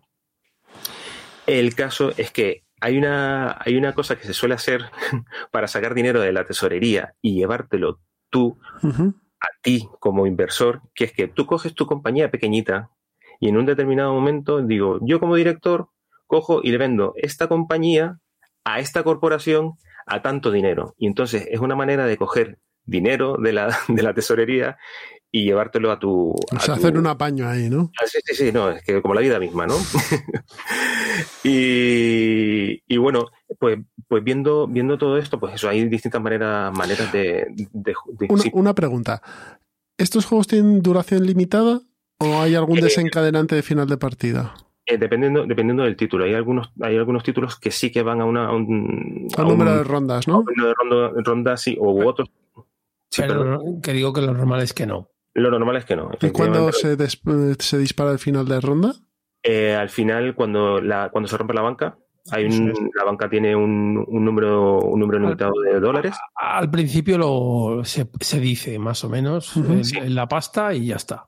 O sea que si se queda a cero la banca, se acabó en la partida, ¿no? Sí, sí vale. se hace, se, lo, bueno, no se para justo en ese momento. Bueno, lo, que, lo que se hace se apunta, se apunta a los últimos, cuánto haría la última ronda operacional y ya con eso, chimpum. O sea, en la última ronda operacional que ya, que ya se haya efectuado, con eso ya. Estos juegos, como ha contado Roberto, pues ya sabéis, especulación financiera, mm, control de, hasta cierto punto de, de, de, benef de beneficios físicos como vías, estaciones y demás. Estos juegos varían de, hora, de horas de juego desde 3 horas hasta 12, ¿no? Como lo, norma, lo, normal te diría que ellos son 5, yo creo, ¿no? Más sí, de, dependiendo del título, hay, hay gente que, bueno, cuando ya lo sabe jugar, por ejemplo, el 1849 de Tom Lehman, el, de, el editado por GMT, te lo puedes uh -huh. jugar perfectamente en dos horas. ¿No es el 46, ¿no es el, 46 el de...? El 46, perdón, el 46. Sí, sí, el 49 es el de Sicilia. Eh, y luego, pues, hay otros, por ejemplo, el 1889 te lo puedes jugar en 3-4 horas un 1830 a 4 o 5 jugadores pues puede durar entre 4 o 5 horas, pues hay, hay títulos para todos los gustos y ya hay otros monsters también que pueden durar, bueno, días enteros, como el 18E, que es el 18 Orient Express, que ya esas son cosas que bueno. tienes que estar 12 horas trabajando. Pues vamos a pasar, vamos a pasar de... de, de, de yo, yo, yo, es un juego, perdona, solo dar un apunte, que yo creo que mm, es un juego para probar, pero no para comprar por lo menos de primeras, porque es un juego bastante especialito, uh -huh. entonces son muchas horas, prácticamente todos están en cuatro o cinco horas, la mayoría, que son horas. Y luego, eh, a mí lo que no me termina de convencer de los 18 XX es que eh, es, es el, gana el que en el momento justo da el puñetazo en la mesa y pum, y gana. Eh, pues, o sea, no puedes hacer una planificación. Es, es, es, generalmente, generalmente hablo de los de los de los que están basados sobre todo en, en la compra de acciones, ¿vale? No los de ingeniería, que es lo, la otra rama que ha contado Roberto, pero los de los de los económicos puros, por así decirlo, esos generalmente, bueno, generalmente no. Yo creo que se gana eh, dando el puñetazo a la mesa en el momento justo y eso te tiene que ser compartidas y al final también es un poco grupo dependiente, ¿vale? Tienes que conocer un poquito con la gente con la que estás jugando para poder hacerlo bien. dentro, dentro partida... de poco vamos, vamos a hacer un programa de trenes y vamos a hablar de juegos de trenes que no son 18xx, porque hay una gama de juegos que no son 18xx. Por ejemplo, yo he jugado al Iris Gauch hace poco, uh -huh. que también tiene su mercado de acciones, que también ganas dinero, pero son muchísimo más ligeros y quizá sí que son una buena entrada para después dar el paso a un juego mucho más, más grande. Este Iris Gauch pues es en Irlanda y, pero es muchísimo más sencillo, son 45 minutos lo que tardas en jugar. Y bueno. Sí, sí, sí, esto de reglas, de hecho, suelen ser bastante sencillas, ¿eh? O sea, el, uh -huh. el juego, la dificultad no está en las reglas. La, la está en saber jugarlo. Bueno. Eso es. Ya está. Bien, pues vamos a por el último, que ya nos ponemos aquí a tope y nos vamos con los juegos de especulación financiera pura y dura, en la cual, pues mira, yo hablaría del 1920 Wall Street, el de la gente de Looping Games, que es un juego muy chulo, que es de especulación bursátil, subir y bajar mm, valores hasta que explota la bomba en la bolsa de Wall Street y se acaba la partida. Pero de estos hay algunos cuantos. Hemos hablado del Stockpile, que hace poco Arraki sacó la, la Definitive Edition, esto, que vamos a Sí, que, sortear. que- que- la verdad que, que ahí fue un acierto por parte de Arrakis, porque iba a haber sacado la normal, pero la normal es que el, el- el juego es eh, con todo. O sea, este juego tienes que jugarlo con todo. Sí, El- el además no, no, por- no, no es complicado, o sea, meter la- los... No, no, no. Es, es un juego de. No te digo a lo mejor la primera partida, pero en la primera partida metes. la- o sea, el juego base más un par de expansiones y al resto metes eh, ya todas. Porque yo creo que te lo pide. O sea, el juego te lo pide si no es muy corto. O sea, se, se te hace muy corto. También veo que habéis puesto aquí el Tsukiji. Sí, el Tsukiji es un juego en donde nosotros somos los dueños de unos restaurantes y nos vamos al mercado de Tsukiji, este es bastante famoso en Japón, y lo que tenemos que hacer es comprar los mejores productos al mejor precio. Entonces, es, es un juego en donde nosotros tenemos una, una serie de cartas de, de- se llaman cartas de interés que van del 4 al 1 y luego tenemos una serie de cartas especiales de las que hablaré ahora. Eh, se presentan en la mesa una serie de, de columnas que representan, que representan paquetes de productos de, pues, pues tenemos pulpo, salmón, atún, etcétera. Eh, y entonces cada uno de nosotros va a mostrar cuánto interés ¿no? quiere que se muestre por cada uno de estos, de estos lotes, eh, poniendo de la carta más alta a la carta más baja. ¿Vale? Cada uno de estos productos ya viene con un, con un precio marcado. ¿Vale? Entonces nosotros al colocar la, al colocar la carta en secreto, eh, lo que hacemos es esperar a que todo el mundo la tenga preparada, le damos la vuelta y entonces cada uno de los, de los, de los lotes va a recibir la suma de todas esas cartas de valores, de, de- perdón, de, de interés. El que tenga la, el, el- el interés más alto, por el que lo- los jugadores muestren el interés más alto, va a tener un coste de 12 yenes. El siguiente creo que era de 9, el otro de, de 3 y, de 1 o algo así. No me, no me acuerdo exactamente de los valores, pero eso determina el, el precio que van a tener cada, cada, cada uno de los lotes. Y además, en la esquina superior derecha va a haber unos modificadores que lo que hacen es que todos los productos que están dentro de ese lote van a subir o bajar de valor dentro del mercado de, de precios. Entonces, con esto, tú vas jugando de manera que vayas fastidiando al resto, intentando encarecer los, los lotes por los que los otros quieren pujar y intentar sacar tu provecho. Y, y rezando para que no te suban los tuyos, ¿no? Claro, claro. Al final de, al final de, de la partida, tú vas a tener tu- tus lotes de, de productos de, de pescado, etcétera. Y entonces los, los, los productos que hayan alcanzado el- la cota más alta de valor, pues van a, van a valer, no me acuerdo, pues 5 yenes. El siguiente 3, el otro 2 y el otro 1. Multiplicas los valores de esos valores por el número de productos que tú tengas de esos mismos, de, de esos mismos productos, por la redundancia, y entonces eso, es- eso junto con el dinero que tú tienes en mano es lo que va a hacer que, que hagas la partida. Y solo es una ronda, o sea, se hace esa especulación. no, no, no, no, son, son, Son son, varias. rondas. Son varias rondas. Es y luego hay una carta. Es una carta, sí, de hecho, eh, me- mm, no hay mucha gente que lo, que lo, que lo haya jugado y, y es un juego bastante, bastante divertido. ¿eh? Y hay unas cartas especiales, una de ellas, por ejemplo, del Yakuza, que te puede tocar en, un, en, un, en uno de estos sets, que al comprarlo, porque te ves obligado a comprarlo, porque no, o bien no tiene dinero, o bien tiene un producto que te, que te interesa muchísimo, el Yakuza lo que te hace es quitarte uno de los productos de ese set, o sea que te llevas dos productos menos de los que te llevarías en otro comprando otro otro set. Y es un juego muy divertido, la verdad, y no es muy difícil de, de jugar, ¿eh? como, como habéis comprobado. También habláis de Rolling Stock. Este no sé si lo habéis probado. Sí, Roberto, Roll- sí.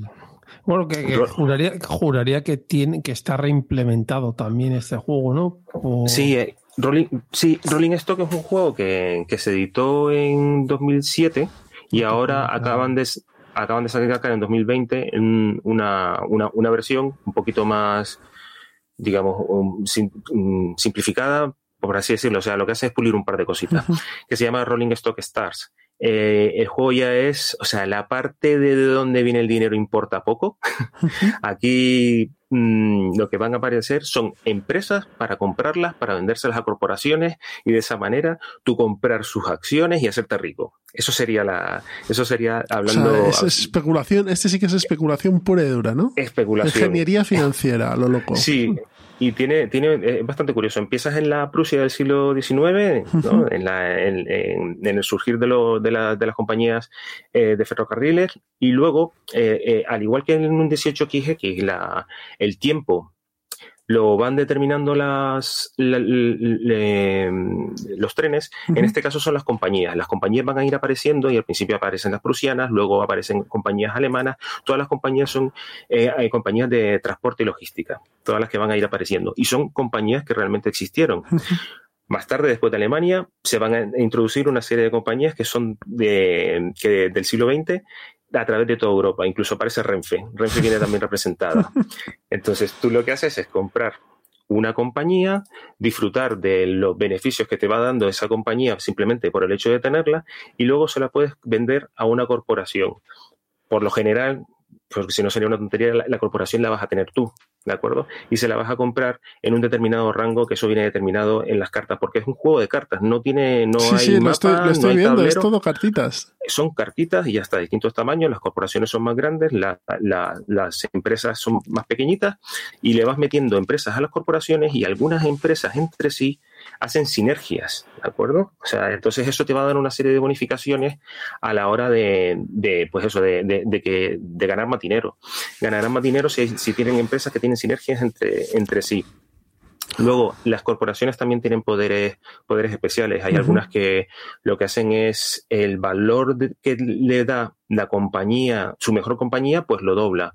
O otra que por cada compañía que tiene, tiene un ingreso extra o cosas de ese, cosas, cosas de ese estilo. Cuando, cuando tú abres eh, cuando tú abres la compañía y le pones el precio par del que hablábamos antes, el precio inicial, le vas a tener, le vas a poner un precio que sea adecuado a la compañía que estás abriendo. Las compañías, dependiendo del tipo de compañía que sean, si son de las antiguas o de las más nuevas, pues van a tener un determinado color. Entonces las cartas de las cartas, digo bien, de precio par, de precio de, de, valor de acción. Eh, solamente vas a poder utilizar las que, las que coincidan en color con la empresa que tú, está, que tú estás abriendo. Eh, lo curioso es que cuando, imagínate, si yo cojo y digo, bueno, pues esta empresa eh, la voy a abrir con un precio par de 8. Yo cojo esa carta de valor de 8 y se la pongo a mi, a mi empresa, a mi corporación, mejor dicho. ¿Qué pasa? Que el siguiente ya no puede abrirla porque ese, ese, ese valor ya no está disponible. La va a tener que abrir a 9 ya le está fastidiando un poquito, ¿sabes? ¿Y qué pasa cuando, por ejemplo, eh, en, los 18 XX, tú cuando terminas una ronda, una ronda operacional, tú decides si repartes dividendos a todos los accionistas o si la compañía retiene, pues retiene dinero para comprar un tren porque le va a hacer falta o para comprar estaciones. En este caso pasa exactamente lo mismo. Tú puedes retener o puedes eh, repartir dividendos. Dependiendo de la cantidad de dividendos, porque tú lo eliges, tú eliges cuántos dividendos por acción vas, a, vas a repartir, tu empresa va a, va a, dar una serie de saltos de valor. O sea, pues si repartes muchísimos dividendos, pues vas a saltar tres grados, ¿de acuerdo? De valor. Entonces tú coges esa, esa carta, dejas la, el, anterior, el anterior valor, la depositas y te quedas con el nuevo. Pero imagínate que en realidad ya hay varias cartas de entre medias que no están. Entonces vas a hacer saltos de valor que en vez de tres, a lo mejor de cinco. Entonces es saber moverte muy bien en ese mercado fluctuante que es bastante, bastante interesante y, a veces un, poco quebradero de cabeza. Este, este, juego es un tal Bjorn Ravenstein. Sí. Que solo ha sacado estos dos juegos, el, el, Rolling Stock y el Rolling Stock eh, el Stars. Sí, sí, sí. O sea que es un juego de un autor que solo ha hecho esto. Sí, sí, de hecho el primero es autopublicado. Sí, pero en su casa, además, prácticamente. En su casa, sí, sí, correcto.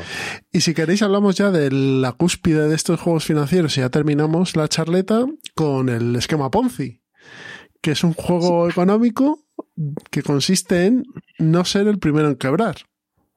Sí, correcto. Es, es, O sea, es eso, todos, eh, es una estafa piramidal. De hecho, hicimos un programa especial con un Sí, crossover con sí. jugando con los abuelos, en el que tú vas cogiendo dinero y tienes que ir devolviéndoselo, pero tienes que ir cogiendo más dinero para ir devolviendo más, para coger más. Entonces, es un juego que te genera tal tensión. No sé si vosotros lo habéis jugado. Sí. No, no lo has jugado, Roberto. Ah, pues no lo he es, jugado. es- es maravilloso. Pues eh, Es- eh, lo, lo o sea, malo es, del es juego lo más parecido a una ruleta rusa que se puede jugar sin que volarte la cabeza. Porque Sí, es, eh, te tienes que no, volver que loco comprando. Dale, eh, Pedro. es. No, que digo que lo malo del, del juego es el precio, que es un precio de Es carete.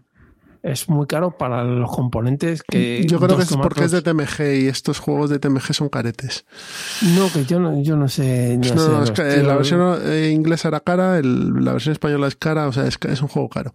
No, no, es un ju- dos tomates tuvo que sacar ese precio porque yo creo Sí, que. sí, pero no, pues si no, no sacaba. pagarlo, básicamente. Y además es un Eh, juego que no trae nada prácticamente, o sea, de materiales es todo cartón, unas troquelitos de cartón y cartas. Sí, pero el- es una el- tensión de, sí. Y ahora tengo que coger y, y- y- y coger esto de 11.000, pero y en tres turnos, porque tienes como una especie de reloj que tienes que ir pagando, y en tres turnos tengo que pagar 28.000, ¿y cómo hago para coger dinero, pagar a estos, no quebrar?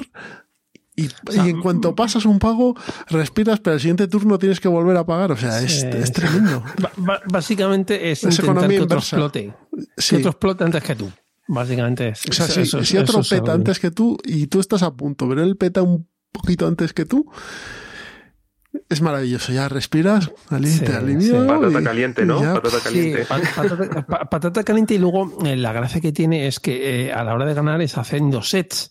Y es que no es tan fácil porque estás tan tensionado con el tema de la pasta que lo que te da puntos si te da la partida eh, como Pasa- un poco a segundo plano. Es un poco raro como juego. Sí, como sí, tal, o sea, ¿eh? lo primero que quieres es salvarte el culo, luego ya ganarás o no. Pero, Eso es, eso y es. además tiene una carterita que tú vas metiendo dinero Sí, y demás, es- y se lo es- ofreces es- al al lado chulo, por las acciones y el otro lo mira y dice, bueno, acepto, a regañadientes. O, o tiene, Eh, o si no aceptas, tienes que meterle el, el doble o algo así, dárselo Sí. a él. Bueno. Eso es, o sea, es, tú le tienes, bueno, el doble, es, tú metes lo que él te ha dado, dices, no, eh, te lo devuelvo, no, que me lo quedo yo, vamos. Es una Eh, sí, locura el, juego. el ju- el juego está muy bien. Y yo quería, antes de terminar, quería sacar dos juegos que no hemos hablado y considero que tienen que estar aquí. Eh, y uno es el, el, Acquire, ¿vale? Que es un juego muy antiguo. eh, es económico, es de cadenas hoteleras o bueno, de, Es una- de- como de el Monopoly. ¿no? Parecido. Bueno, es una cuadrícula en la cual vas, eh, vas poniendo, bueno, te digo hoteles, pero pueden ser empresas, son empresas, entonces eh, tú vas comprando las acciones y es compra y venta de acciones. Este es un, clasicazo de la Squire. Es un clasicazo que hay que tener la versión de, de Hasbro, que es la buena, y es la cara. ¿Vale? La cara a día de hoy, porque es la que tiene plasticote y es todo en 3D. Pues y es- es este juego es de deli- 1964, para que os Sí, sí, sí, sí, es una delicia, es una delicia, el, el es una delicia. Y luego otro juego que yo creo que también está, habría que englobarlo, y también es Una, de los... un- un- sí, una noticia. A ver, la versión que dice Pedro pone Acquire, A-C-Q-I-Q-U-I-R-E, como si fuesen luces luminosas de Hollywood, de ese estilo.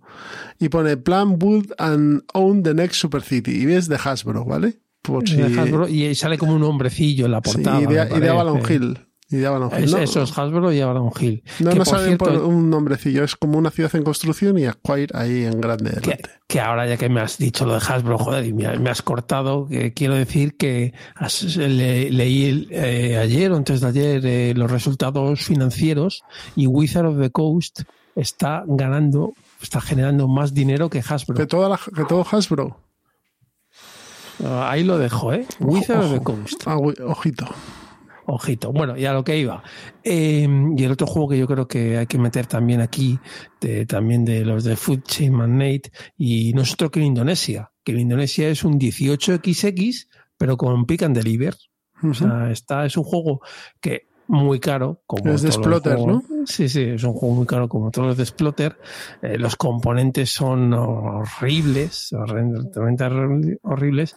Y ojalá, ojalá que lo saquen en castellano, porque se merece, o sea, si lo sacara más que Oca, estaría encantado porque más que otra cosa tendrá miles de haters y tal, pero yo creo que está haciendo un buen trabajo en cuanto a la edición del juego, a pesar de las erratas que tiene y tal y cual, y del logo eh, tan infame y tal, tal, eh, creo que, que, se lo está currando. Además, eh, eh más que Oca, como editorial, para mí chapó, porque es la única que se está arriesgando abriendo varias líneas, porque maldito pues saca juegos de mesa y va a lo seguro y ya está, pero más que Oca, ahora está que si los librojuegos, que si juegos infantiles, que también tiene una buena colección de juegos infantiles, eh, eh, euros más duros, el High Frontier, por ejemplo, que es un poco una rayada, que pues, son cosas que yo no sacaría como editor, ¿eh? yo me lo pensaría. Entonces, eh, chapó por la, por la editorial. Pues sí, es un día llamamos a Garrido y que nos cuente un poco qué ideas tiene. sí. Bueno, pues hasta aquí hemos dado un buen repaso, yo creo, a un montón de juegos eh, económicos. También hemos hecho ahí la diferenciación entre los tipos de juegos económicos que nosotros vemos. Y si tenéis algún comentario que decir y demás, pues ya sabéis en los comentarios del programa. Estaremos encantados de leerlos. Nos vamos a la mesa de pruebas. Hasta ahora.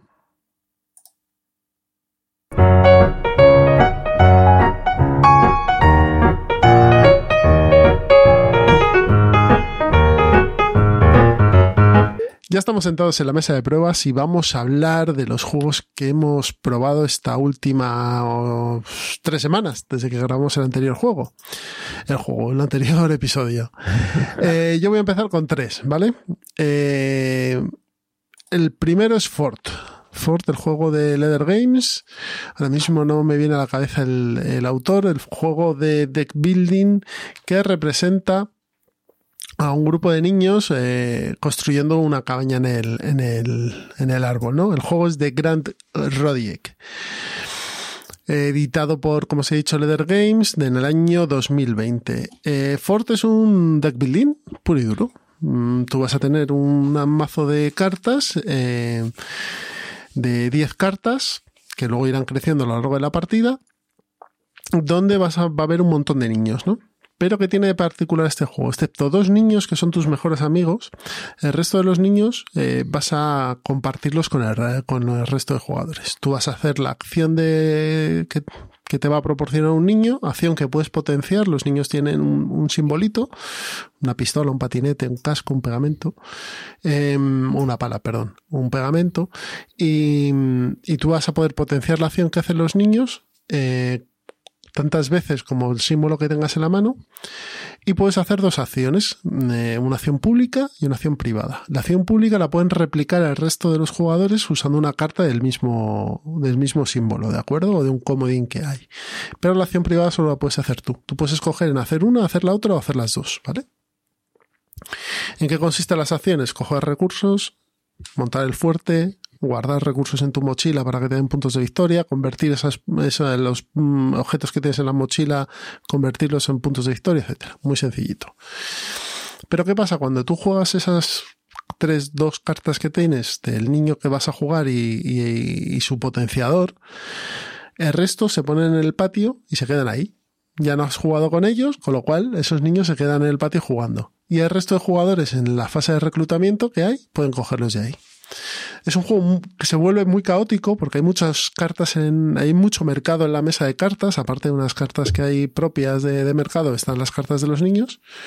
Y es un juego muy chulo. Es cierto que tiene un problema y es que tiene un poco de curva de aprendizaje porque la simbología al principio es mucha y no la entiendes bien, ¿vale? Entonces tienes que andar mirando las hojas de referencia y demás. Pero pasadas dos, tres partidas, bueno, tres, cuatro partidas, mejor dicho, eso fluye como una, muy bien. Y a mí me parece que como un euro de, o sea, un juego de cartas eh, rapidito, barato, porque está, lo puedes conseguir por veintitantos euros, muy bien producido, con cartones gordos, troqueles bien puestos, eh, maderita y demás. Es un juego muy interesante este Fort. Le han dado muchos palos, ¿eh? A mí como deck building me parece curioso. Le mete ahí un girito que está bastante bien. ¿Lo habéis probado alguno? No. No. Pues merece la pena ¿eh? este Ford. Si lo veis por ahí en el club y demás, eh, y podéis apuntaros, está, está chulo. El arte está muy chulo, ¿eh? El arte es chulísimo. Es como el del Ruth, pero con niños mm. alocados y son muy graciosos además. Eh, London, de Martin Wallace, segunda edición. Pues poco que decir de este juego. Eh, recomendarlo si no lo habéis jugado. Eh, el juego representa la época mm, de la transición de Londres desde 1666, el año de la plaga, el incendio y demás, hasta principios del siglo XX. Y todo se juega con cartas vamos a ir construyendo nuestra ciudad, vamos a tener varias cartas que vamos a ir mm, haciendo fases de construcción de la ciudad, activación de la ciudad, construcción de compra de distritos, que son unas cartas más grandes que nos dan unos beneficios y, alguna cosita más. Y sobre todo, em, intentar quitarnos la pobreza lo máximo posible, ¿no? Es un juego en el que vas a convivir con la pobreza constantemente y lo único que tienes que hacer es minimizarla lo máximo posible porque al final de la partida el que tenga menos pobreza se la va a quitar. Sí. Y eso hace que no sumes, eh, no acumules puntos negativos, porque la pobreza te va a achacar con los puntos negativos, mm, pero mogollón. Entonces, eh, hay que ver muy bien el timing de, de cuánto te quitas, cómo no coges, cuando activas las cartas, cuando no las activas. Si tienes muchas cartas en la mano cuando activas tu ciudad, te penaliza un montón de, de pobreza. Así que bueno, eh, me gusta mucho este, este London de, de, Wallace, con préstamos también, como no podría ser de otra manera. Y, y, y, hay una edición de Osprey Games que ha editado en español maldito que está muy bien. Así que tampoco, es, tampoco es muy cara. Es un juego barato y que si te gusta el deck building, aunque es un deck building a lo Wallace, hmm, es un contra deck building. Es un deck building rarete, pero es un deck building. Eh, yo recomiendo la compra. Sí que te digo, porque además por el precio que tiene, te lo puedes comprar incluso en inglés. Yo creo que la dependencia del idioma es. Tiene, tiene un poquito, pero no mucho. ¿Alguna carta tiene texto? No me acuerdo. Sí, alguna sí. Alguna carta, pero muy Pero vamos, que en español cuesta lo mismo que. A lo mejor lo pilláis a un ofertón en Amazon en inglés que os puede costar 18 euros, pues si es así, sí. el envío lo tenéis gratis, pues 18 euros, pues convivís con esa carta en inglés, pero vamos, eh, el precio de maldito eran 30 y pocos, o sea que no. Sí, o sea, yo este juego sí que recomiendo la compra, ¿eh? Es muy buen juego, muy buen juego. Y por último, eh, un Matchet Buffy Cazavampiros. He jugué yo he jugado bastante en Matchet, ¿vale? He jugado dos partidas al Matchet eh, Buffy el juego sigue siendo tan bueno como todos los Unmatched.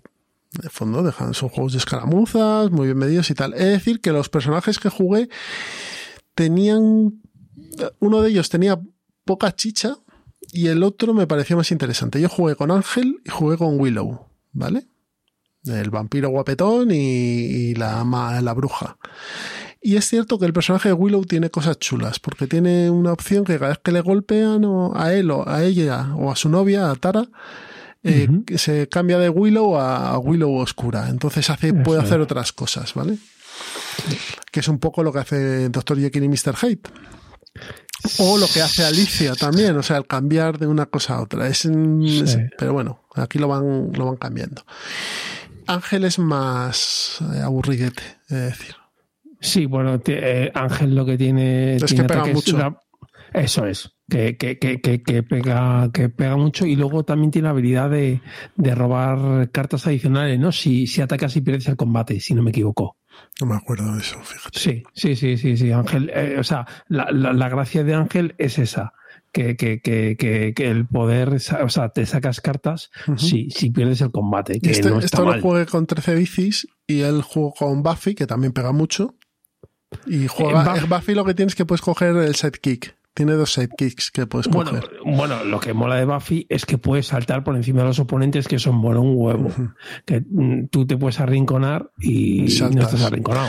Saltas. Y luego con Spike, que maneja las sombras y demás historias. A ver, los más interesantes del set son Willow y Spike. Mm. La verdad es que la partida chula fue Willow contra Spike. Está... Porque, porque, porque lo que tiene Spike es lo que tiene las, lo que has dicho tú de los tokens de sombra estos, que lo que hacen es potenciar su ataque y la defensa. Y además, si no me equivoco, son unas maquinillas a la hora de, robar cartas. La mano la llenan rápido. Entonces, está muy bien. ¿Tú has jugado a un match, Roberto? No, es que yo ya con el Funkoverse ya, ya me pues no, Porque el Matchet es mejor que Funkoverse, como dice no, mi punto de no, vista. Es, no, es, no es mejor, mejor que Funkoverse. No lo es. No lo es. Pues deberías probarlo, es muy chulo. Mira, eh, eh, Pedro va a comentar el, lo que ha jugado. Luego, también... lo comento, luego lo comento. Pero venga, venga. Roberto, dale. ¿Qué tienes vale. No, no, no, un momento, Jesús. No, no, así lo dejamos. No vas a dar ninguna opinión. Ni a nada mí, no, a mí yo no me lo compraría. Eso es lo que yo quería decir. Es que aquí es donde quiero entrar. Yo, este, o sea, yo esto, para empezar, a mí Buffy Vampiros la he visto mogollón porque justo me pillaba en la época de verla, pero tampoco es una serie que me haya vuelto loco nunca. Y dentro de lo que hay, pues hombre, no me, lo, no me, no me llama la atención, como no me llama la atención el de Robin Hood y el Bigfoot, por ejemplo, como no me llama la atención el de Parque Jurásico y como no me llama la atención el de Bruce Lee. A ver, pero no pasa nada. O sea, es que como tienes tanta variedad, pues escoges cuál sí, cuál no.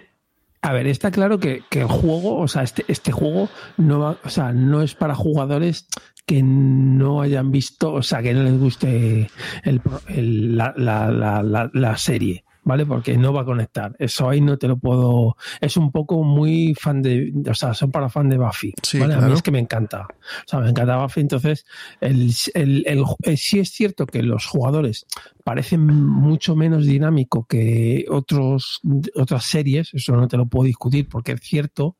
Pero, pero si te gusta Buffy, yo creo que te va a gustar eh, este set. Y luego, en cuanto a tableros, te diría que tableros para cuatro jugadores, yo creo que es de lo mejor que tiene.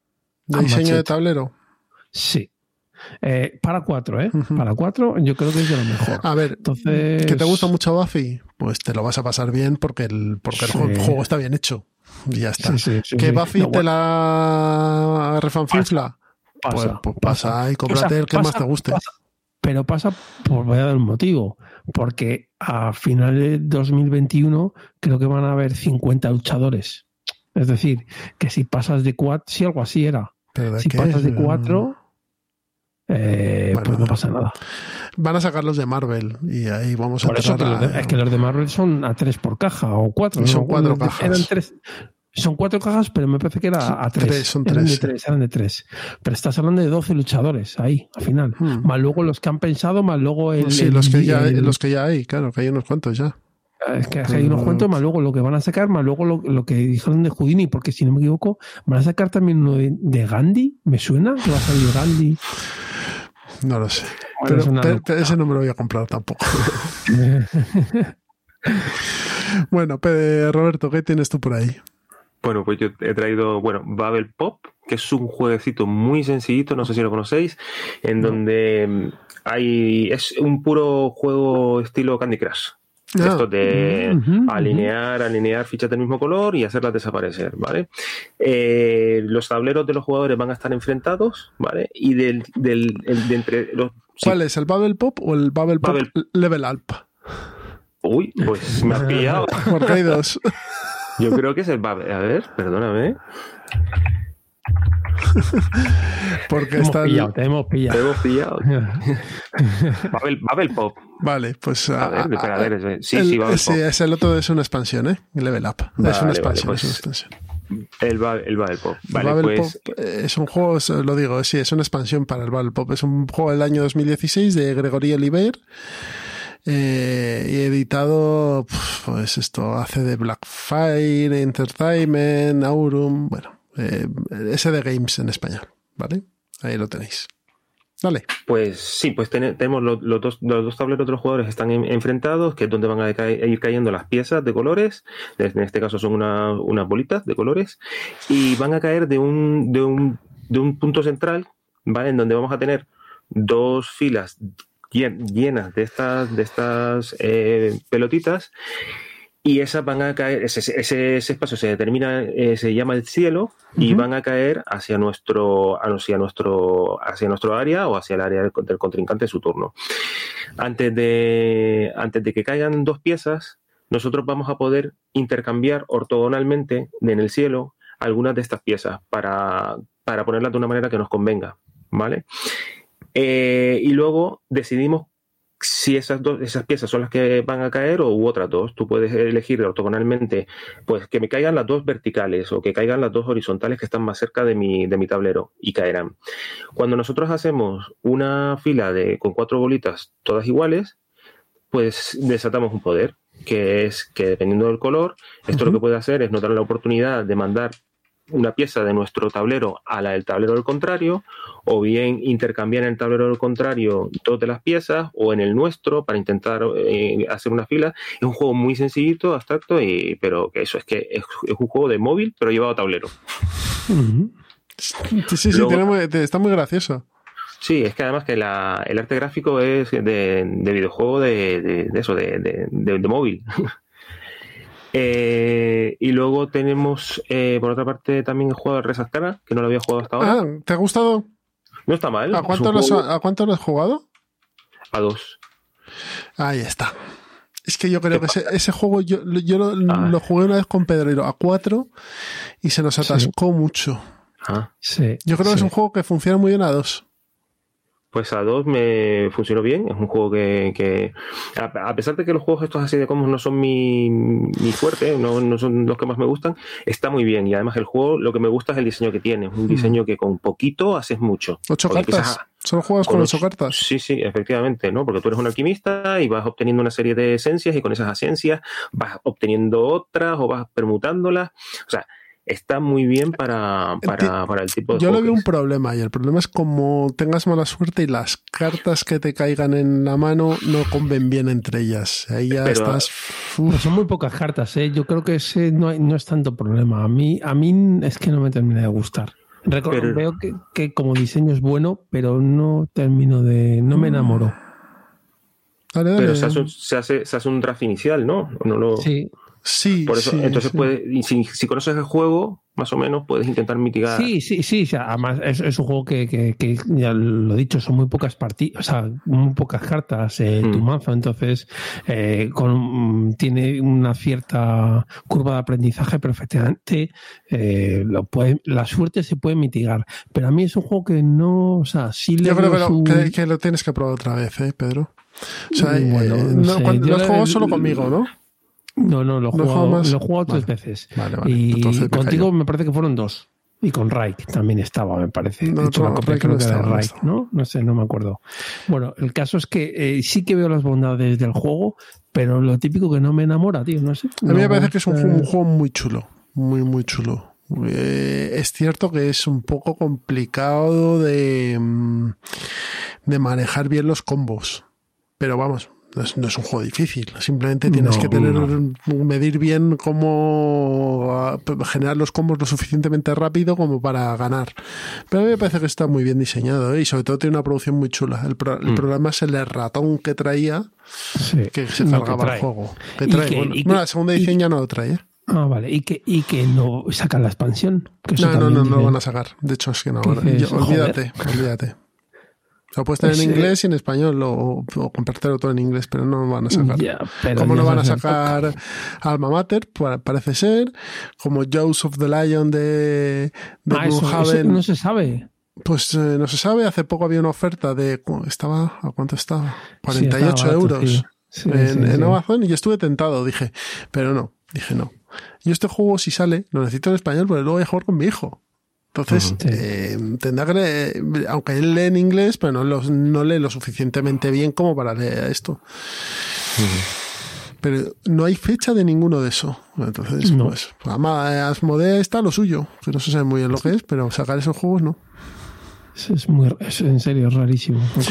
Tienes otro más, el Flicken Up, ¿no? Sí, el Dead of Winter, por culpa del señor Pamundi. ¿Y qué tal? Porque, eh, bueno, está muy bien, está muy divertido, la verdad. A mí me gustan los juegos de flicking, el Beach me gusta el Catacombs, que hay gente que dice que no ofrece tanta diversión como para lo que supone el de estarlo montando y tal. A mí sí, a mí sí que me gusta y sí que me, me lo paso bien. Y este, pues me lo pasa muy bien. Hemos jugado el primer escenario en el que tienes que salir por patas con la caravana de, la ciudad y te montas un Belén muy chulo ahí con los zombies y con los edificios y con todo y la verdad que está, está muy divertido para jugar con crío, genial. Muy, bien, muy bien. Pues nada, creo que sigue saldándose, o sea, que es además que por el precio, por el precio que tiene, de verdad, o sea, es que todo lo que trae esa caja es una barbaridad. Sí, sí, no, estaba en 20 25 euros. Sí, sí, sí, yo creo que lo conseguí en 22, si no me, si no, me equivoco. ¿eh? Sí, sí, está, está por ahí, está muy, muy baratito, muy baratito, muy baratito. Y mm. como dices tú, la caja trae un mogollón de cosas. Mm. Sí, sí, sí. Así que además que es una campaña, o sea que luego pues, se van introduciendo reglas y tal, así que pues nada, iremos explorándolo. Muy bien, muy bien. Muy bien. Pues venga, pues termino yo, que solo traigo uno, voy rapidito, y como no, es un, matchet. Pues sí, Jesús ha traído... Porque un matchet que es un matchet es mejor que Funkoverse. No, no es mejor. De hecho, ah, ahora en Funkoverse van a sacar el, el pato Darwin. No, no, el pato Darwin y una caja de dos de Alicia contra la, la ¿cómo se llama? La, la reina de... La reina de corazones la reina de corazones. Bueno, a lo que iba. Un matchet, eh, la caja de dos de Little Red, de Capricita Roja, contra Beowulf. Eh, como caja de dos, yo te diría que es de la mejor mm. junto con, con, la de Robin Hood y Bigfoot, aunque no te guste, es una buena caja. yo no he dicho que no me guste, a ver, que, bueno, que, no, que, no, me interesa, que, no me guste, pero no, he probado. Que no, te, que no, que no que no te llame. No te llama.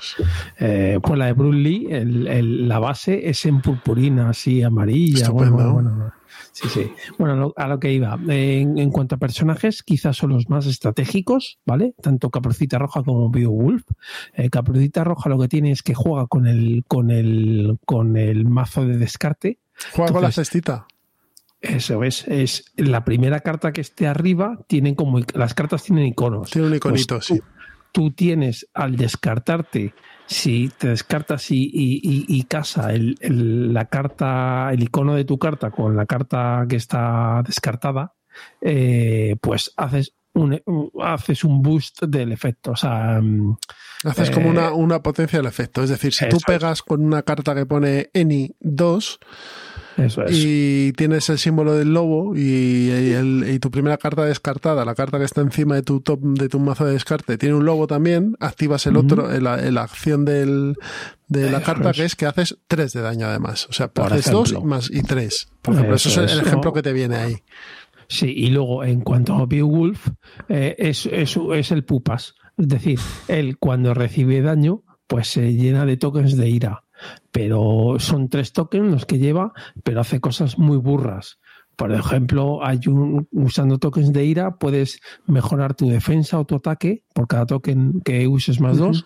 O si tienes los tres tokens en tu poder, tienes una carta que si estás atacando al sidekick directamente lo matas.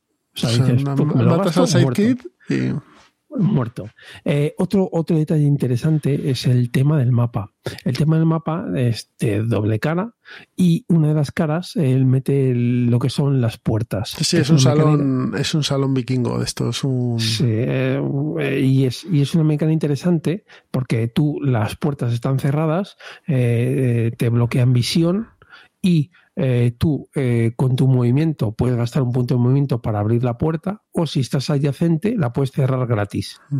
Entonces eh, te hace el tablero mucho más estratégico. Como caja de dos, está muy bien. Yo está a, mí me gusta más, a mí me gusta más Caperucita. Me, me, parece que su diseño es más chulo que el de Beowulf. El de Beowulf al final es trincar daño y hacerte el, hacerle el bestia. El otro con, tienes que jugar con las cartas, los efectos y demás. Eso sí. Más, el Beowulf es un poco más en la línea de un machet y, y la, la cabrecita roja cambia un pelín, un pelín, nada más, pero cambia un pelín. Y quizá la mini de Caperucita a mí no, te termina, de gustar. A mí, a mí no, bueno. La postura. a mí sí me gusta. ¿eh? El arte gráfico es cojonudo. las, cartas, las cartas están fenomenal. Aún así, el mejor, la mejor caja, no he visto, ya te he dicho, no he visto algunas, pero para mí la mejor caja es la de Cover and Fog. Con diferencia. ¿eh? O sea, el manual, el manual está mucho más cuidado, con eh, detalles gráficos mejores. Sí, sí, todo lo que tuvieras, pero en cuanto a personajes, yo creo que esta caja. Te estoy diciendo en cuanto a diseño gráfico. En cuanto a diseño gráfico, el mejor diseño gráfico de todos es el de Covenant Fog. Desde la portada hasta el interior, hasta todo. Yo, vale. yo eso no te lo discuto, pero como caja, como caja, estas yo creo que es de las mejores, junto con Robin Hood. Y de la de Ingen contra de Velociraptors, los Velociraptors son la hostia bendita. O sea, son, son, unos, son unos cabroncetes que no veas. Entonces, eh, los Velociraptors me encantan como bichos. Y luego, eh, no lo voy a traer hoy, pero espero que unas semanas, en los próximos episodios, pueda hablar de. Eh, estoy metido en la traducción y maquetación de un par de, de, solitarios que en un matchet. Ya los estoy probando, los estoy jugando y me están sorprendiendo mucho, ¿eh? O sea, la gente se curra unas cosas muy guapas. Bueno, pues ya, ya, nos contarás. Pues ya terminamos con la mesa de prueba si queréis y nos vamos al plan malvado. Y ya vámonos para casa a dormir. Así que hasta ahora.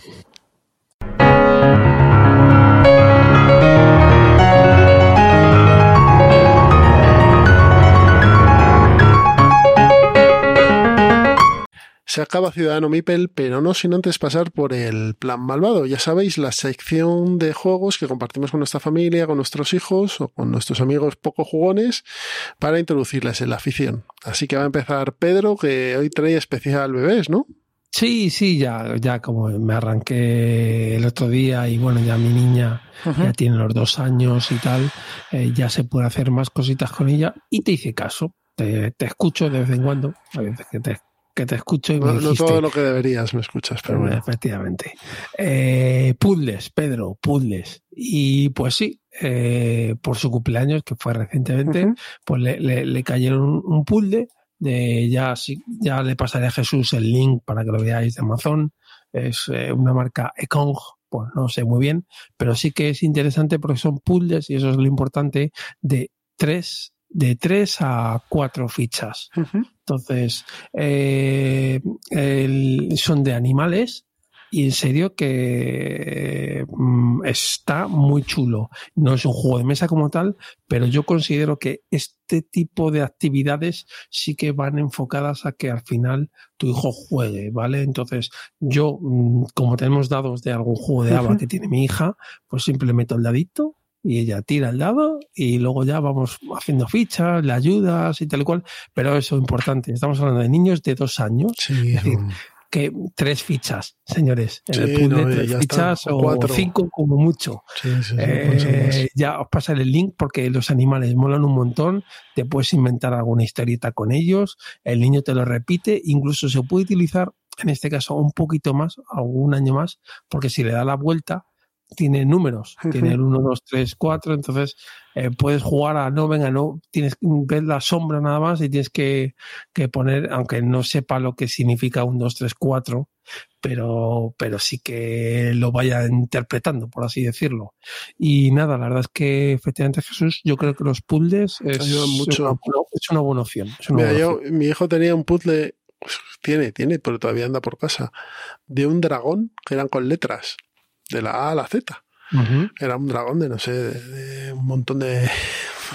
súper largo, tenía dos, tres metros el dragón. Ostras. Sí, había que hacerlo en el pasillo, claro. Y, y ese no sé cuántas veces lo podemos haber hecho. ¿100? A lo mejor. y las, ya está, está destrozado, claro. Y yo, yo compraba mucho de la marca Dideco. Sí, Dideco, Dideco tiene y... Son muy buenos. Pero, vamos, eh, que este, piezas este gordas, de cartón muy gordo, son, están muy bien. Este en concreto que digo yo es, eh, es eh, madera, si no me equivoco, o madera, bueno, será Es que para niños tan pequeños mola más la madera. Es MDF o supongo algo así, o sea, que aguanta el trote y luego es importante que es una caja muy pequeña, que eso siempre, siempre, siempre viene. Estamos hablando de una caja de pues de 16 centímetros de largo por, por 7 de alto, o sea, una cajita de, lata perfecta, te caben ahí, no sé, ni animales, no sé, son 5 o 6 animalitos y chapó, ¿eh? Chapó. Está muy, bien. Pues ya sabéis, puzzles importantísimos. Mm. Sobre todo para los niños más pequeños. Roberto, ¿qué tienes aquí? Cuéntanos. Pues yo mi recomendación es eh, un, cooperativo que sería una versión em, para niños del Pandemic. Es el Ghost Fighting Treasure Hunters. Vale, un tal este Brian Yu que estuve mirando que trabajó en Mattel y tal. De hecho, el juego este es de Mattel. Es de Mattel, pues mira, se, se, puede, se puede conseguir eh, a buen precio muchas veces en Amazon. ¿eh? Ojo, estamos, ojo Roberto, que estamos hablando que es el Kinder Spiel de del año 2014, este juego, ¿eh? Pues mira, o sea que ya, ya eso, eso ya es un punto a su favor. El, pues sí, no, es, el, juego, está muy bien, pues, insisto, porque es, es, un juego cooperativo, eso siempre viene bien para los niños, porque no solamente no se frustran con lo de perder o no perder, que bueno, sino también porque tú, tú le puedes ir indicando a tu hijo cómo, cómo, cómo, cómo pensar, cómo procesar la información que tiene sobre el tablero, aprender a analizarla y, y, y, poder eh, sobrepasar los obstáculos. En este caso, el juego... Eh, en el juego somos unos, unos, chavales que se van a meter dentro de una casa encantada, ¿vale? La casa va a tener distintas dependencias y un pasillo que la recorre. Y en cada una de las dependencias, eh, bueno, en cada una no, sino al principio de la partida, en algunas de las dependencias va a haber un fantasma. Y en algunas va a haber también joyas. El objetivo es sacar todas las joyas antes de que nos atrapen los fantasmas. Eh, en, cada, en cada turno, eh, un jugador coge un, dado, lo tira, un dado de 6, y, y, si sale un 6, pues simplemente eh, tienes, eh, tienes la posibilidad de mover de ninguna a 6 casillas, ¿vale? Un, roll and move. Y si salen del 1 al 5, además de mover ese número de casillas, también va a salir un fantasmita. Tiene un fantasmita, lo que te indica es que tienes que rodar una carta. La carta te indica en qué localización de, de la casa va a aparecer otro fantasma. Las habitaciones pueden contener hasta dos fantasmas pequeños, porque hay dos tipos de fantasmas. Si en esa habitación ya hay dos, fantasmas pequeños y tienes que poner un tercero, desaparecen los dos fantasmas pequeños y aparece uno grande rojo. ¿vale? Nosotros tenemos la, posibilidad de que cuando acabamos en una, en una, en una habitación, combatir al fantasma. Lo que hacemos es tirar un dado y si coincide el icono que nos ha salido con el tipo de fantasma que es, pues lo, lo quitamos del tablero. Pero cuando hay un fantasma rojo, no, primero, no podemos movernos de esa, de esa habitación hasta que el fantasma haya sido cazado y tenemos que esperar a, que alguien nos asista. Tiene que venir a por nosotros a salvarnos y entre los dos tiramos dados y tiene que, alguno de los dos dados tiene que coincidir con el icono del fantasma grande. Eh, si salen todos los fantasmas grandes y nosotros todavía estamos dentro de la casa, hemos perdido. Si sacamos todas las joyas de la, de la, casa sin que hayan salido todos los fantasmas, hemos ganado. Es así de sencillo y la verdad que me pasas un buen rato. Esos juegos están muy bien. Eh. Eh, Pedro habló uno parecido. Eh, la verdad es que este, echadle un ojo al Ghost, Fighting Treasure Hunters, este, porque está muy chulo, está muy bien hecho. O sea, las mm, miniaturas están muy, muy logradas y tal. Está curioso. Y no debe ser muy caro este juego, ¿no? No, no, no, te, digo, suele, suele, suele estar muy barato. No, te, no, no me atrevo a decir un precio. Veintitantos euros debe andar, pero no, es muy grande. Me suena. Aparte tiene una, una, un añadido, que es que tiene, tienes una, la posibilidad de añadirle una, una dificultad extra, y es añadir al mazo de, al mazo de cartas de robo unas cartas de puerta, porque las, todas las puertas de, de la mansión tienen colores.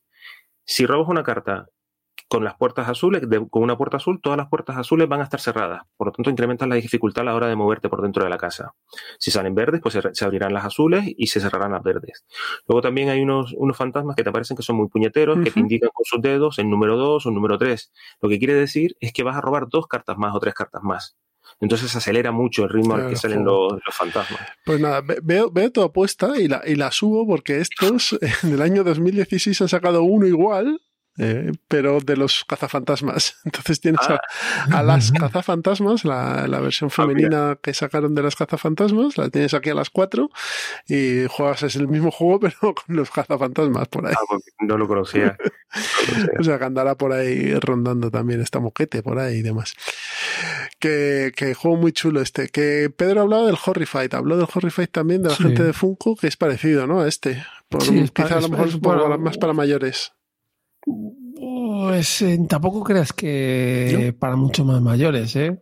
Que es de los monstruos eh, clásicos de la Universal. Drácula, de Bela Lugosi, el Frankenstein y demás. La momia. La momia. el, monstruo de la Laguna Negra. Como, como, como cooperativo, el Horrify es, es, bastante bueno, ¿eh? A mí me gusta.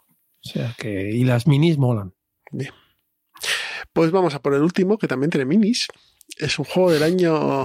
Sí, sí, tiene minis. Los standees son mejor. En este caso, en este caso te aseguro yo que los standees hubiesen sido mejor. año 2010, eh, Reiner Nisia, editado en español por Devir, eh, del Hobbit. El juego de Reiner Nisia del Hobbit, que trae una miniatura de, del Hobbit que es casi tan grande como la de Smaug, pero bueno, se ve en perspectiva. Hablando en serio, eh, aquí lo que tenemos es el, libro del Hobbit directamente eh, trasladado al juego de mesa.